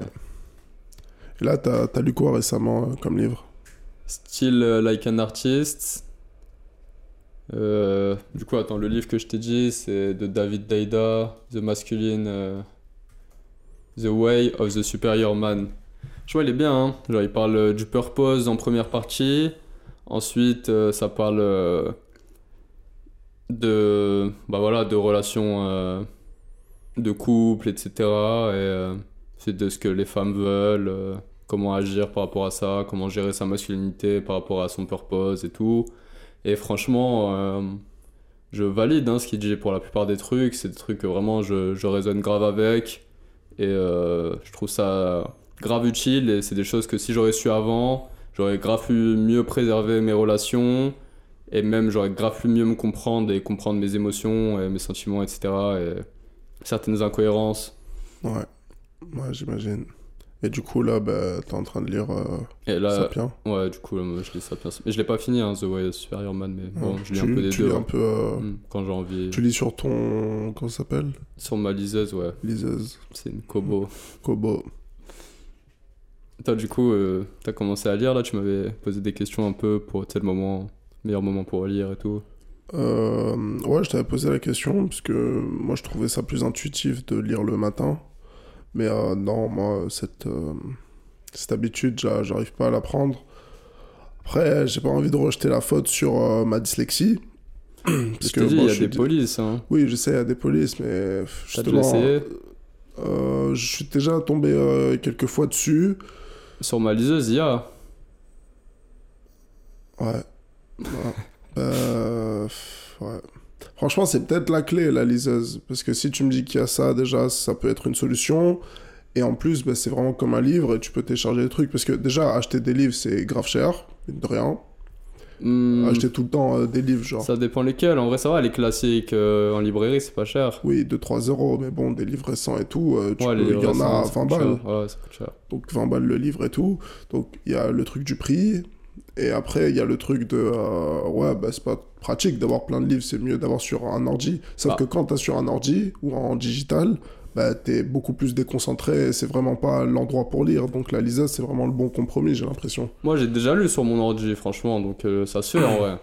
Mais j'avoue que là, je prends plus de plaisir à le faire sur la liseuse, à, à pas avoir d'autres distractions. Tu sais, tu peux pas aller regarder une vidéo, tu peux pas aller répondre à Ouais. des messages.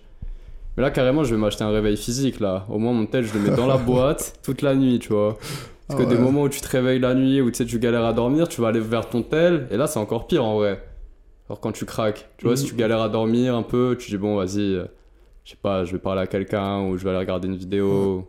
Bah moi j'ai deux solutions quand j'arrive pas à dormir. La première c'est d'écouter de la SMR. Et la deuxième c'est de faire une séance de méditation. Je sais que c'est pas bon mais, euh, mais ça m'endort, hein, je te jure. Bah, Parce que le but ouais. c'est pas de dormir quand tu fais une séance de méditation, c'est pas ça le but. Mais bon, euh, ouais, je détourne un peu. Ah, tu sais, je me posais la question en vrai, c'est que bon, au final, le, le divertissement, ça reste euh, de la. Comment dire La pleine conscience. Genre, t'es vraiment là quand tu regardes quelque chose et que t'es diverti. En vrai, c'est quoi la différence du coup? Pourquoi, euh, pourquoi ça a pas les pas bons effets positifs? C'est pas intentionnel. Parce qu'en soi, bah même justement, tu sais, euh, la drogue, etc. genre, en vrai, là, je me suis rendu compte qu'en vrai, tout ce qu'on aimait faire, enfin, la grande majorité, on aime les faire parce que ça nous rend grave présents. Et tu sais, je t'avais dit ça pour les animaux, qu'on est, que peut-être sûrement j'aimais les animaux, parce que bah, je trouve ça un peu fascinant, mais aussi ça me rend grave présent quand je suis avec un animal. Genre, je suis là, je peux jouer avec un chat pendant une heure, euh, juste, euh, on est là, genre. Tu sais, j'interagis avec lui, Mhm. c'est un animal, il est bizarre, il fait des trucs chelous, ça me fait rire. Et, euh, Ouais. et du coup, bah, même tu sais, le jardinage et tout, c'est une passion grave commune parce que ça rend grave présent aussi. Genre, t'es là, t'es dans la terre, t'es dans le vrai truc, t'es focus sur tes machins. Et... Ouais, je sais pas trop. Même la musique, le divertissement. Je me suis dit, ah, en vrai, tout ce qui est bien, c'est ça te rend présent un peu. Bah, en soi, c'est des formes de divertissement. Comment il s'appelle euh, Ouais. Pascal? Blaise Pascal. Il disait que, euh, que en vrai, un divertissement, c'est juste euh, tout ce qui te fait penser à autre chose que la mort, genre. Ouais. Mais pourquoi genre on fait ces distinctions entre la bonne euh, mindfulness, enfin la bonne pleine conscience qui est vraiment le fait de bah, d'être présent, mais en général on va plus te dire de le faire sur des choses positives, en mode euh, juste quand tu fais rien, ou par exemple quand tu fais du sport, ou quand tu, tu manges, ou t'es avec ta famille. Mais euh, en soi, tu peux aussi le faire pour des choses euh, qui sont pas très bien pour toi. Bah, justement, je pense que c'est là la différence. C'est que quand t'es sur TikTok à regarder des contenus abrutissants, Ah ouais, t'apprends rien et t'évolues pas. T'es mindful quand même au final. T'es Parce que mindful, ton attention elle est prise de fou. ça sert à quoi d'être mindful si t'apprends rien et que t'évolues pas, genre? Bah, normalement c'est censé te rendre heureux. La mindfulness, Oui, le bah, but c'est les gens pas qui sont de, sur de te TikTok faire évoluer. heureux, hein. Bah en vrai non, parce que du coup après ouais, vu que ça fucked up ton système de récompense, tu te sens mal. Bah, Genre, encore plus de. TikTok. Tu défiles encore plus et voilà. hein. Là je me sens mieux hein, quand même. hein. Après avoir coupé toutes les habitudes, plus de TikTok et tout. euh, J'ai vraiment l'impression que mon niveau euh, de base de dopamine est plus élevé. Même s'il a moins d'intensité, j'ai moins de haut, moins de bas. Hmm. J'avais vraiment l'impression que ça se confirme. Moi, j'ai envie de- d'aborder un petit sujet. Euh, comme je l'ai dit dans le dernier podcast, il y a deux semaines, j'étais en vacances. Et euh, du coup, quand je suis revenu bah, au moment de retravailler, bah, en vrai, ça, ça nique un peu tout, je te jure. T'es beaucoup, t'as beaucoup moins de volonté et tout. C'est genre, t'as C'est pour ça que je, avant. là, je suis grave euh, dur sur les plaisirs. quoi. Je suis pas con, je sais que ça va pas durer toute ma vie. Mais parce que frère, c'est trop dur après, en vrai. Genre de se mettre en compétition. Genre là, t'as vu, t'as passé deux semaines de vacances où t'as profité, t'as kiffé, t'as mangé des bons trucs, tu voyais des bons endroits, t'avais des conversations, machin, je sais pas. Et puis Ouais. ensuite, tu dois retourner dans le dur du travail, être focus. euh, genre la, la dopamine que ça t'apporte, elle est beaucoup moins élevée. Genre, c'est trop dur de, Ouais. comp- de, ouais, de- d'être en compétition avec ça. Et même euh, la solution de, ouais, vas-y, euh, tu fais des grosses périodes de travail, genre voilà, pendant un mois tu te focuses, après vas-y, tu prends deux semaines et tu te relaxes. Même ça, ben, c'est trop dur à revenir, genre. euh, Enfin, je, je- viens de répéter ce qu'on a dit, je suis. Enfin, je sais pas. Ouais. Mais c'est différent parce que en soi, quand tu fais ta grosse session de travail et que tu passes sur du plaisir, le plaisir il est beaucoup plus intense. Mais quand tu passes sur du plaisir, enfin quand tu es sur le plaisir et que tu passes sur le travail, ben, le travail il est euh, beaucoup moins stimulant, du coup tu as moins envie de travailler. Mais c'est pour ça, là, j'ai vraiment coupé toutes les sources trop intenses. Ouais, mais tu, vas, tu penses pas que tu vas faire des pauses? Bah, peut-être, mais bon, là, en vrai, idéalement, euh, j'aimerais bien. Tu sais, des fois, je sais pas, tu contrôles pas trop euh, quand tu changes d'état d'esprit. Genre, on dirait que c'est un peu plus fort que toi. Genre, il y a des événements où, je sais pas, c'est Ouais. arbitraire, mais tu sais, tu décides pas un peu. Ouais, ouais. Genre, des fois, je comprends pas. Genre, tu sais, quand je suis dans une phase motivée comme ça, je comprends pas comment j'ai pu me retrouver dans des phases démotivées où je faisais rien du tout Pareil. et j'avais que des mauvaises habitudes et. euh, genre, voilà, bah en vrai, en général, c'est quand tu perds le sens. Genre, c'est vraiment ça. Je pense qu'il n'y a pas que ça. hein. Ça joue, hein. Oui, Après, je sais joue. pas, tu sais, des fois, c'est faire ces mauvaises habitudes qui vont te faire perdre le sens. Mais en vrai, souvent aussi, euh, ouais, je sais pas, il t'arrive quelque chose. Genre, je sais pas, t'as un deuil ou euh, il t'arrive un truc grave dans ta vie. Et du coup, tu sais, la vie, elle perd vraiment de sa saveur et de son sens. Et t'as plus envie de faire d'efforts, en fait. T'as plus Mhm. envie de progresser, de croître. Et genre, bah, tu sais, t'as envie de mourir. En fait, c'est ça un peu la dépression.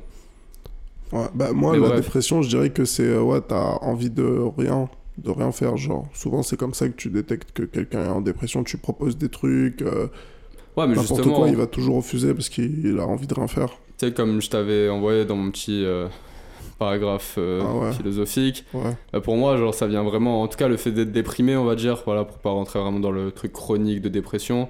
Le fait d'être déprimé, c'est vraiment d'avoir une vision négative du futur pour moi. Mm. Et je t'ai dit qu'en vrai, pour moi, peu importe comment t'es actuellement dans le présent, si ta vision du futur, elle est positive, bah, tu te sentiras bien quand même. Enfin, tu seras pas déprimé, en fait.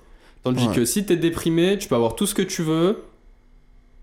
Enfin, si ta vision du futur elle est négative, tu peux avoir tout ce que tu veux, être dans le meilleur palace du monde avec les, entre guillemets les meilleurs gens, ce que tu veux, et tu seras déprimé. Parce qu'en vrai, c'est juste ta vision du futur, elle est tellement négative que ça impacte ton moment présent.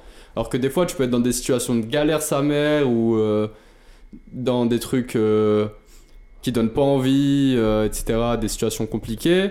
Mais juste vu que ta, ta vision du futur elle est positive, bah c'est pas grave, genre, sais, tu le supportes. En vrai, ce serait tellement bien de pouvoir quantifier le bonheur. Comme ça, bah, c'est bon, on trouve le mec le plus heureux et on voit comment il a agi et tous les choix qu'il a fait. Et on fait pareil et c'est fini, genre. Bah, Mais- On sait ce qu'il fait, c'est un mec simple qui fait rien de fou, qui se contente pense. de rien, bah je suis sûr, ouais. il faut quand même un minimum de plaisir, je pense, dans le, dans le lot. Donc, euh, si vraiment il fait rien, bah, il va pas avoir les moyens de s'offrir des plaisirs et tout. Oui, mais il fait des choses simples, genre euh, plus les plaisirs ils sont intenses, plus la chute elle sera terrible, frère, c'est tout. Mm. En vrai, t'en veux toujours plus dans les plaisirs. hein. Ouais, C'est- voilà. C'est vraiment ça. hein. Genre, je pense pas qu'il puisse euh, se droguer ou euh, baiser des escortes, ou j'en sais rien, juste baiser des G, c'est pas besoin que ce soit des escortes. Et puis, euh, genre, bah, c'est sûrement un mec qui se contente du minimum possible en tant qu'être humain et il survit comme ça. Et puis, juste, il profite de la beauté de la nature. euh. Mhm. C'est un peu le cliché qu'on a du moine, mais tu sais, je pense Ouais. que c'est pas si loin que ça. Et tu viens de me rappeler un truc que j'ai fait dans la semaine là. Mais tu l'as vu sur Twitter. euh, bah, du coup, je voulais aussi qu'on parle un peu de ça, de, de nos setups vite fait euh, pour les, les gens qui s'intéressent. Mais j'ai changé la, la disposition de ma chambre et j'ai enlevé Ouais, tu plein t'es de mis où là? En fait, là, j'ai. Bah. attends, comment te dire? Tu vois, quand tu rentrais dans ma chambre, il y avait le canapé rouge. Ouais. Et mon père, il a installé un grand miroir au-dessus du canapé rouge. Le canapé rouge, je l'ai viré parce qu'il me faisait trop chier. Et mon bureau qui était dans l'angle là-bas, je l'ai mis en face du grand miroir parce que je trouvais que ça rendait euh, très beau. Donc en fait, dès que tu rentres, t'as directement mon bureau qui est face comme ça. Et euh, tout le reste, j'ai tout enlevé. C'est tout vide. Genre, il y a juste un matelas. T'as mis ton matelas par terre là? Ouais. Ça y est, t'as fait le truc euh, cliché entrepreneur euh, des terres. Et du coup, ben, je te jure, je l'ai même pas fait euh, parce que je me considère comme minimaliste ou parce que. Je, je l'ai fait juste parce que je te jure que je préfère vraiment comme ça. Genre, je préfère vraiment juste un grand bureau vide. Il y a juste mes deux écrans, juste les haut-parleurs, mon casque, c'est tout. Genre, En Ah les oui, haut-parleurs ils servent à rien. hmm, c'est quand même bien. euh, Enfin, ils sont vraiment bien, je trouve. Ça sert à quoi? Moi, tu sais, là, je regardais un peu des vidéos de setup, mais je me disais vraiment, en vrai, là, bon, je vois pas d'usage des haut-parleurs. Ben, genre. c'est quand t'es plusieur en soi. Parce que oui, quand t'es seul, tu mets ton casque, c'est bon. Mais Mais quand t'es plusieurs, plusieurs, moi je mets la musique et tout, euh, il envoie. Genre. euh, Ouais, voilà. Bon, pour se divertir, pour regarder un film, pour... Ouais, en vrai, c'est plus Bah, pour le coup, ça, divertissement. voilà, du coup, ça sert à rien. Ouais, Ah, c'est mais- contre-productif. Dans ce cas-là, tu mets un écran 4K et euh, des feux d'artifice, euh, des projecteurs partout. euh. Ouais, mais ça va. Ah, mais là, c'est quoi le but? Enfin, Le but, c'est d'être focus et bien dans un Mais quand environnement même simple. d'avoir une bonne qualité d'écran et audio, quoi. C'est ça Ouais, mais le casque, je trouve ça mieux. Bah, le casque, peut-être ça, ça fait chier de le garder tout le temps sur la tête. Au bout d'un moment, t'en as marre, donc tu mets les haut-parleurs. C'est quand même pratique, même pour le travail, si tu dois faire du montage ou quoi. Ouais, je sais pas, en vrai, le, le casque, ça t'offre trop une tranquillité, surtout avec moi, tu vois, j'ai un casque anti-bruit. Ouais. Et vas-y, ça m'isole vraiment bien. Surtout avec, euh, voilà, tu vois, si je mets Handel et tout, j'entends rien, je suis vraiment dans ma bulle et je rentre dans le flow beaucoup plus facilement qu'avec des- du son externe.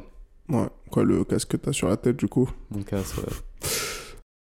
Du coup, bah, tout ça pour dire que je suis beaucoup plus tranquille quand il y a moins de choses. Je te jure, je, je sais pas, je pense que c'est vraiment en moi. Je sais pas. Non, mais c'est vrai, hein.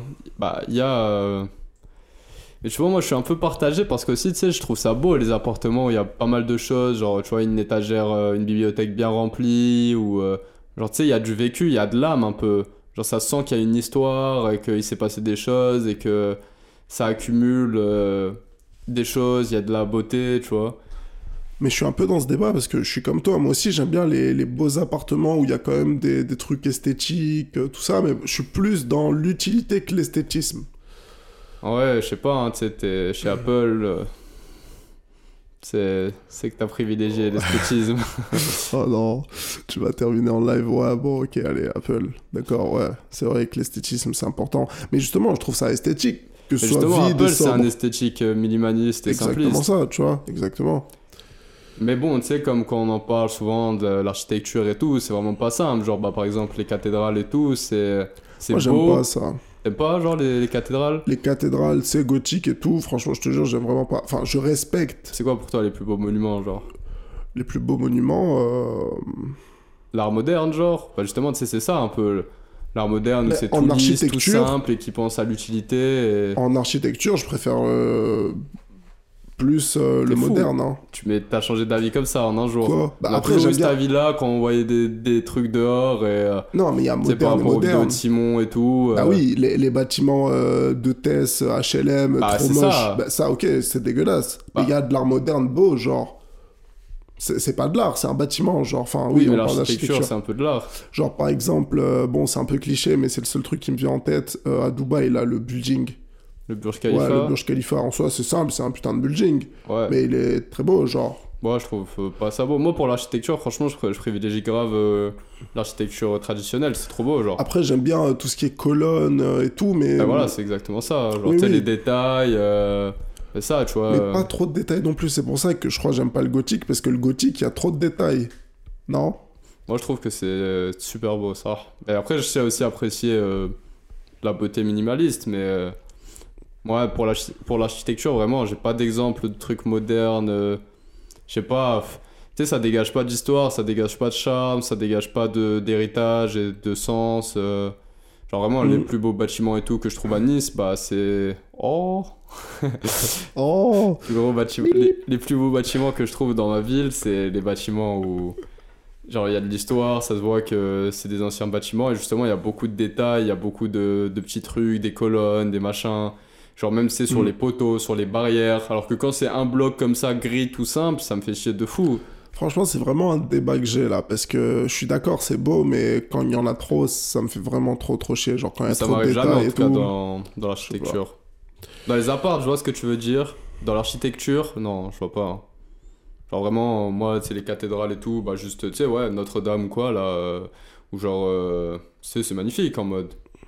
Il y a une symétrie, il y a plein de détails, euh, tu peux regarder, tu vois toujours des nouveaux trucs. euh. Bah, si on prend l'exemple des maisons, Alors que tu vois, les, par exemple, genre l'église euh, évangéliste juste là, elle est dégueulasse, ça me fait chier. Elle est pas dégueulasse, mais je la trouve beaucoup moins belle parce qu'elle est simple, minimaliste, tu donnes beaucoup de détails sur ton emplacement. hein.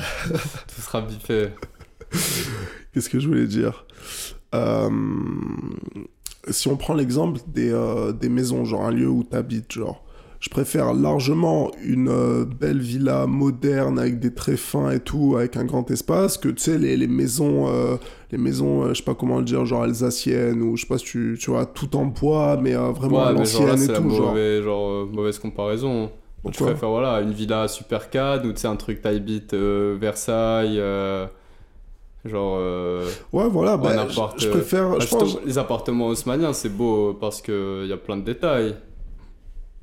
Bah, je préfère, je pense vraiment pour une habitation, je préfère euh, de la sobriété totale. hein. Non, moi, je, con- je- je- en vrai, ce qui me fait.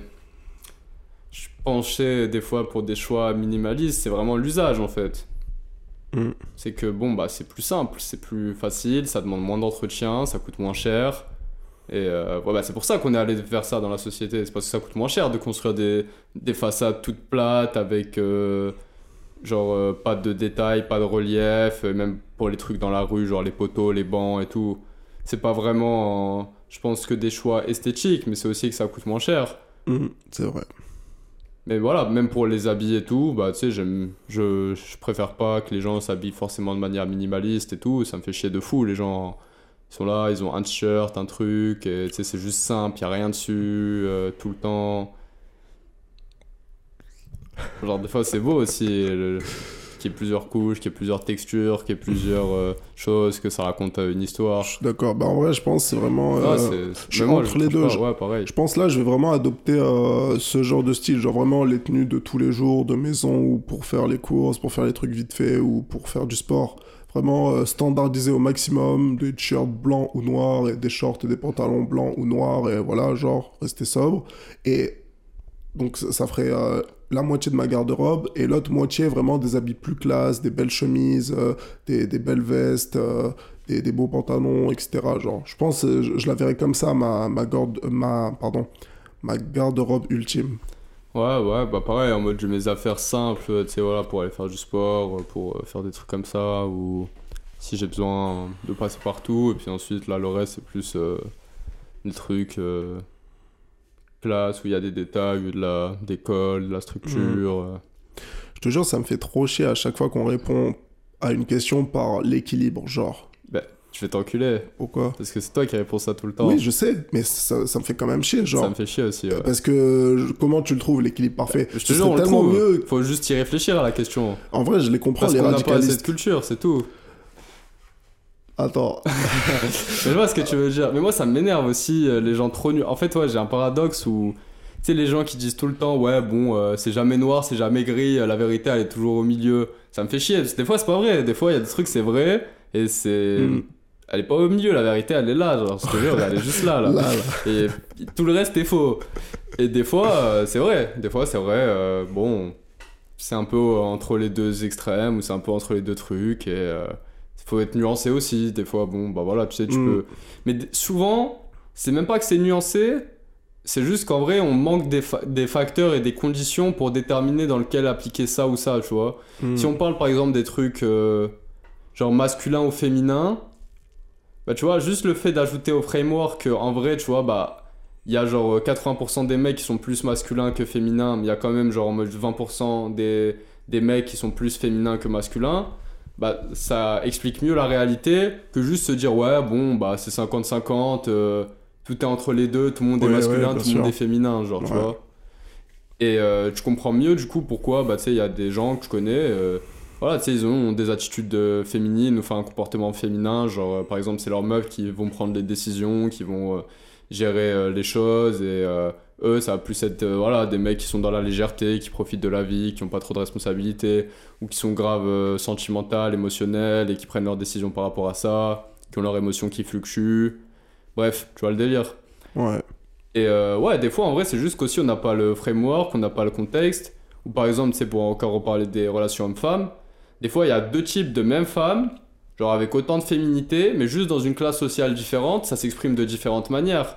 Et c'est du coup, on va dire, ouais, mais non, elle, elle est pas comme ça, elle s'habille pas comme ça, donc elle est pas très féminine. Ouais, mais c'est juste euh, le facteur de la classe sociale qu'on n'a pas pris en compte, tu vois. C'est pour ça que c'est chiant les débats, parce que tu peux rebondir sur tellement de trucs. euh, À part si t'es l'homme le plus précis du monde et que tu fais une étude scientifique, en vrai, tu peux pas vraiment débattre. Ouais, mais là, t'es en train de tout remettre au milieu, là. Non, je te jure aussi, il y a des débats où on tire des conclusions graves intéressantes et. euh, Ouais. Rien n'est certain, voilà. Je Si. conclurai sur ça, rien n'est certain. Si, Non, on- non, la rien, mort, rien. c'est certain. Ok, peut-être. Enfin, en vrai, peut- peut-être pas, mais euh, sûrement, je te Peut-être jure. pas, je te jure, peut-être pas. hein. Voilà, ça fait combien de temps qu'on enregistre là? Parce que je crois que ça fait euh, pas mal de temps là. Ouais, ouais, ça fait 1h30. Mais bon, Bon, en vrai, là, on on s'en m'a fout demandé du de une rallonger les épisodes, Ah, c'est vrai? euh, ouais. C'est- C'est vrai? C'est Ouais. qui C'est un mec de Twitter? Non, Ah, ok, c'est une connaissance. euh, d'accord. Et voilà. bon, Euh, euh, Tu veux qu'on continue encore un peu? Parce qu'en vrai, euh, on- enfin, en tout Je cas. quand même tu reviennes sur le truc, euh, parce qu'en vrai, je t'avais coupé, tu m'avais dit que t'étais revenu, t'avais perdu ton truc, mais on en a parlé un peu en off, tu m'avais parlé des jeux vidéo, et je sais pas, si- Oh tu m'as dit que tu voulais Ouais. en parler dans le podcast. Ouais, ouais, je voulais dire, ouais, je, je l'ai noté là dans, dans mon petit bloc-notes. Et vas-y, je finis sur ça, et voilà. Ce que j'allais dire, c'est que euh, j'ai un peu honte d'en parler parce que j'ai jamais été là-dedans et j'ai toujours critiqué les gens qui jouaient aux jeux vidéo. Mais là, dans la semaine, euh, pendant deux jours, genre, j'ai joué avec. euh, en vrai, en vrai, c'est vraiment une activité de groupe parce que je j'ai jamais joué seul. Genre, j'ai joué une première fois avec Etam quand, quand il est venu là, et une deuxième fois avec, avec ma copine. Ouais, mais c'est pour ça que les jeux en ligne, ils sont mille fois plus populaires actuellement que les jeux solo maintenant. Ouais. Genre, tous les gens qui jouent à LoL, bah, tu sais, tu joues pas tout seul à LoL, hein, tu Mm. joues à 10. Et euh, qu'est-ce que je voulais dire? Et du coup, j'ai sombré et j'ai vraiment vu euh, à quel point tu pouvais t'amuser en jouant à un jeu vidéo. Parce que, encore une fois, j'ai jamais été quelqu'un qui jouait à- aux jeux vidéo à l'ancienne. Bon, j'ai vite fait jouer à Minecraft et vite fait 2-3 parties à Counter-Strike euh, Euh, il y a le- 10 ans, mais voilà quoi. fait, euh, Hein? Ouais, très vite fait. Ouais. Et, euh, et du coup, ouais, c'était trop amusant. Le temps, il passe, euh, il passe trop vite. euh, tu t'amuses trop. Il y a un but au jeu. Du coup, t'as as envie de. C'est trop bien, je te jure. C'est vraiment trop bien. Et du coup, pour donner un peu plus de détails et comment j'en suis arrivé à là, c'est venu euh, bah, avant de partir en vacances. Je me suis dit, je vais télécharger un petit jeu vidéo pour le, trajet. On, prend le train, le bus, etc. Bref. Donc un petit jeu vidéo vite fait, je peux jouer avec ma copine, voilà. C'est parti de là donc. Parce que j'étais en période de vacances. Le jeu est resté finalement euh, sur mon ordinateur, je l'ai pas supprimé. Et quand il y a un ami qui est venu chez moi, du coup Etam, euh, euh, bah, je sais plus pourquoi on en parlait. Et voilà, euh, je lui ai dit bah, bah, viens on fait une partie vu qu'on est deux et tout et que voilà on était en train de passer du bon temps. Et c'était trop bien. On a joué à Overcooked euh, 2. On, on en avait déjà joué sur, sur le Discord. C'était énervé, je te jure. Il y avait, tu le temps. Ouais, En fait, c'est vraiment les mêmes principes qui fait que euh, t'es performant dans la vraie vie. Genre, ils les appliquent euh, dans un jeu vidéo. ouais. Tu sais, mettre une deadline, euh, donner un sens. Genre, tu peux faire que ça. Genre, un focus en soi. C'est vraiment un Bah, faut se focus. répartir les tâches, faut... Mm. voilà, tu vois, du coup, ça crée genre des, des trucs euh, où t'es obligé de parler avec tes potes, mais putain, pourquoi tu fais ça? Non, mais toi, faut Mm. que tu gères les, les assiettes, moi, je vais couper ça. Exactement. Du coup, il y avait ce jeu, on a geeké dessus, je, je dirais, 3 heures. Et ensuite, vu que ça y est, j'avais, j'ai commencé vraiment à sombrer, j'ai vu que c'était trop bien. Donc, il y avait ma copine et je lui ai proposé, vas-y, euh, donne-moi un jeu, parce qu'elle elle aimait pas trop ce jeu-là, donne-moi un autre jeu que t'aimes bien et tout, et je vais essayer de le, de le télécharger. Et du coup, elle m'avait parlé d'un jeu qu'elle jouait à l'ancienne, euh, de plateforme. Je lui ai dit, bah, moi je connais ce jeu Broforce qui ressemble, donc tu vas sûrement aimer. Donc on a installé. Tu connais Broforce? Ouais, ouais. Mais c'est quoi son jeu à elle? Euh, Je sais plus, c'est un jeu à l'ancienne, je connais plus le nom. Elle jouait avec son, son grand frère, genre il y a, il y a longtemps. Et du coup, bah, on l'a installé, et trop amusant, euh, trop. Jure. En plus, j'ai un deuxième clavier, parce que c'était sur le même clavier. Du coup, moi j'ai le clavier de mon Mac, et eux, ils ont un autre clavier à côté, du coup, on a l'espace et tout. Genre, franchement, j'ai grave bien optimisé. En plus, il y avait l'écran, c'était. J'étais trop content. Et ouais, ça me fait trop chier parce que, euh, parce que ouais, bah, j'ai pas été productif pendant ces heures-là, quoi. Et en plus, ça a niqué aussi mon niveau de dopamine parce que là, je vais avoir moins envie de faire des activités comme rédiger un script euh, pour une vidéo. Ouais, mais c'est ça le problème, c'est que perso, je comprends... enfin, j'arrive pas à comprendre les gens euh, grave équilibrés. Je... J'arrive pas, moi, je suis un putain d'extrémiste. euh, Je fais un truc, zin, je le fais à fond sa mère, genre. euh, Mhm. Si je suis dans une phase plaisir, euh, je vais tout finir. S'il y a de la cheese, je vais tuer la bouteille. tout ce qu'il y a, je vais le faire à fond, tu vois. Moi, j'ai plus de mal d'être comme ça sur des trucs où faut travailler, logique. Mais bon, si je dois faire une séance et tout, je vais le faire à fond. Si je vais m'intéresser à une industrie, je vais le faire à fond. Et j'arrive pas à être trop équilibré, genre. euh. Ouais. Mais il y en a, je sais pas, ils arrivent, hein, tu sais, bon, une petite game et ils travaillent 7 heures par jour. Euh, non, c'est mort, frère. Euh, Ils sont, je sais pas comment, je te jure, ils sont. si le jeu Ouais. il est bien, je vais jouer toute la nuit et puis euh, je vais le finir. Enfin, ouais, Mm. c'est tout. Ouais. Mais c'est pour ça, ouais, tu sais, même là, euh, quand on était en Tunisie et tout, genre, j'avais fait l'erreur de commencer Viking, une série. Et ça y est, quand je suis rentré, j'avais trop envie de la finir. Et Ouais. au début, je regardais un épisode ou une moitié d'épisode. Ensuite, je, je regardais deux épisodes. Et plus, euh, l'histoire me prenait, plus je voulais regarder. Et puis des Ouais, fois, bah voilà, ouais. on se passait des soirées, on faisait des marathons. euh, c'est bon, frère. On c'est- est trop faible, je te jure. C'est pour ça que vas-y, je coupe tout là. Enfin, en tout cas, je vais essayer de continuer encore comme ça. Ouais. Peut-être, mais je pense qu'en vrai, c'est peut-être ça mon équilibre. C'est de tout couper pendant longtemps, et ensuite de faire un mois full nihiliste, euh, full tout pour que je m'en redégoûte. Et ensuite, je me dis, ouais, non, en vrai, c'est vrai que c'est- c'était pas ça la solution, et je retourne au truc. Genre, toi, tu verrais plus ça comme des longues Bah, c'est sessions. ce que genre, je fais en tout cas. genre, trois mois focus de ouf et un mois. euh, Plus, vrai, voilà, du 6-1, tu vois. Ouais, 6-1. Bah, en soi, 6-1, ça se tient. Hein. C'est, c'est mieux que Yomi et tout. Hein. Si tu ouais, fais mais ça. lui, il est déjà successful. il a déjà réussi, genre, entre guillemets. Ouais, En tout cas, il est déjà riche. voilà. Bon, bah. Et je voulais juste parler aussi d'un dernier truc. C'est euh, bah, ma copine qui m'a raconté une anecdote et je te jure, elle m'a quand même assez choqué, même si, bon, je sais que ça peut se passer et tout. Elle m'a dit que c'était sa cousine. Elle était en colocation à Paris. Et euh, du coup, ils avaient euh, leur groupe euh, de potes et voilà, ils sont partis euh, une soirée. Donc dans, dans un bon endroit en plus à Paris, etc. Du coup, voilà, euh, les piqûres, tout ça. Il y a, y a une de ses amies, elle s'est fait piquer. Une soirée en appart ou une soirée à une boîte? Euh, rooftop, genre, Ah, un rooftop, rooftop, ouais. et tout. euh, apparemment, c'est un bon endroit et tout, euh, en plus. Elle se fait piquer, elle s'en rend compte un peu, enfin, elle se sent mal en tout cas. Elle descend pour prendre euh, un taxi ou un Uber, et là, euh, ça vient, ça la capture. Ça, et, enfin, et elle se réveille deux jours après dans une rue, euh, comme ça, elle se souvient plus de rien, genre.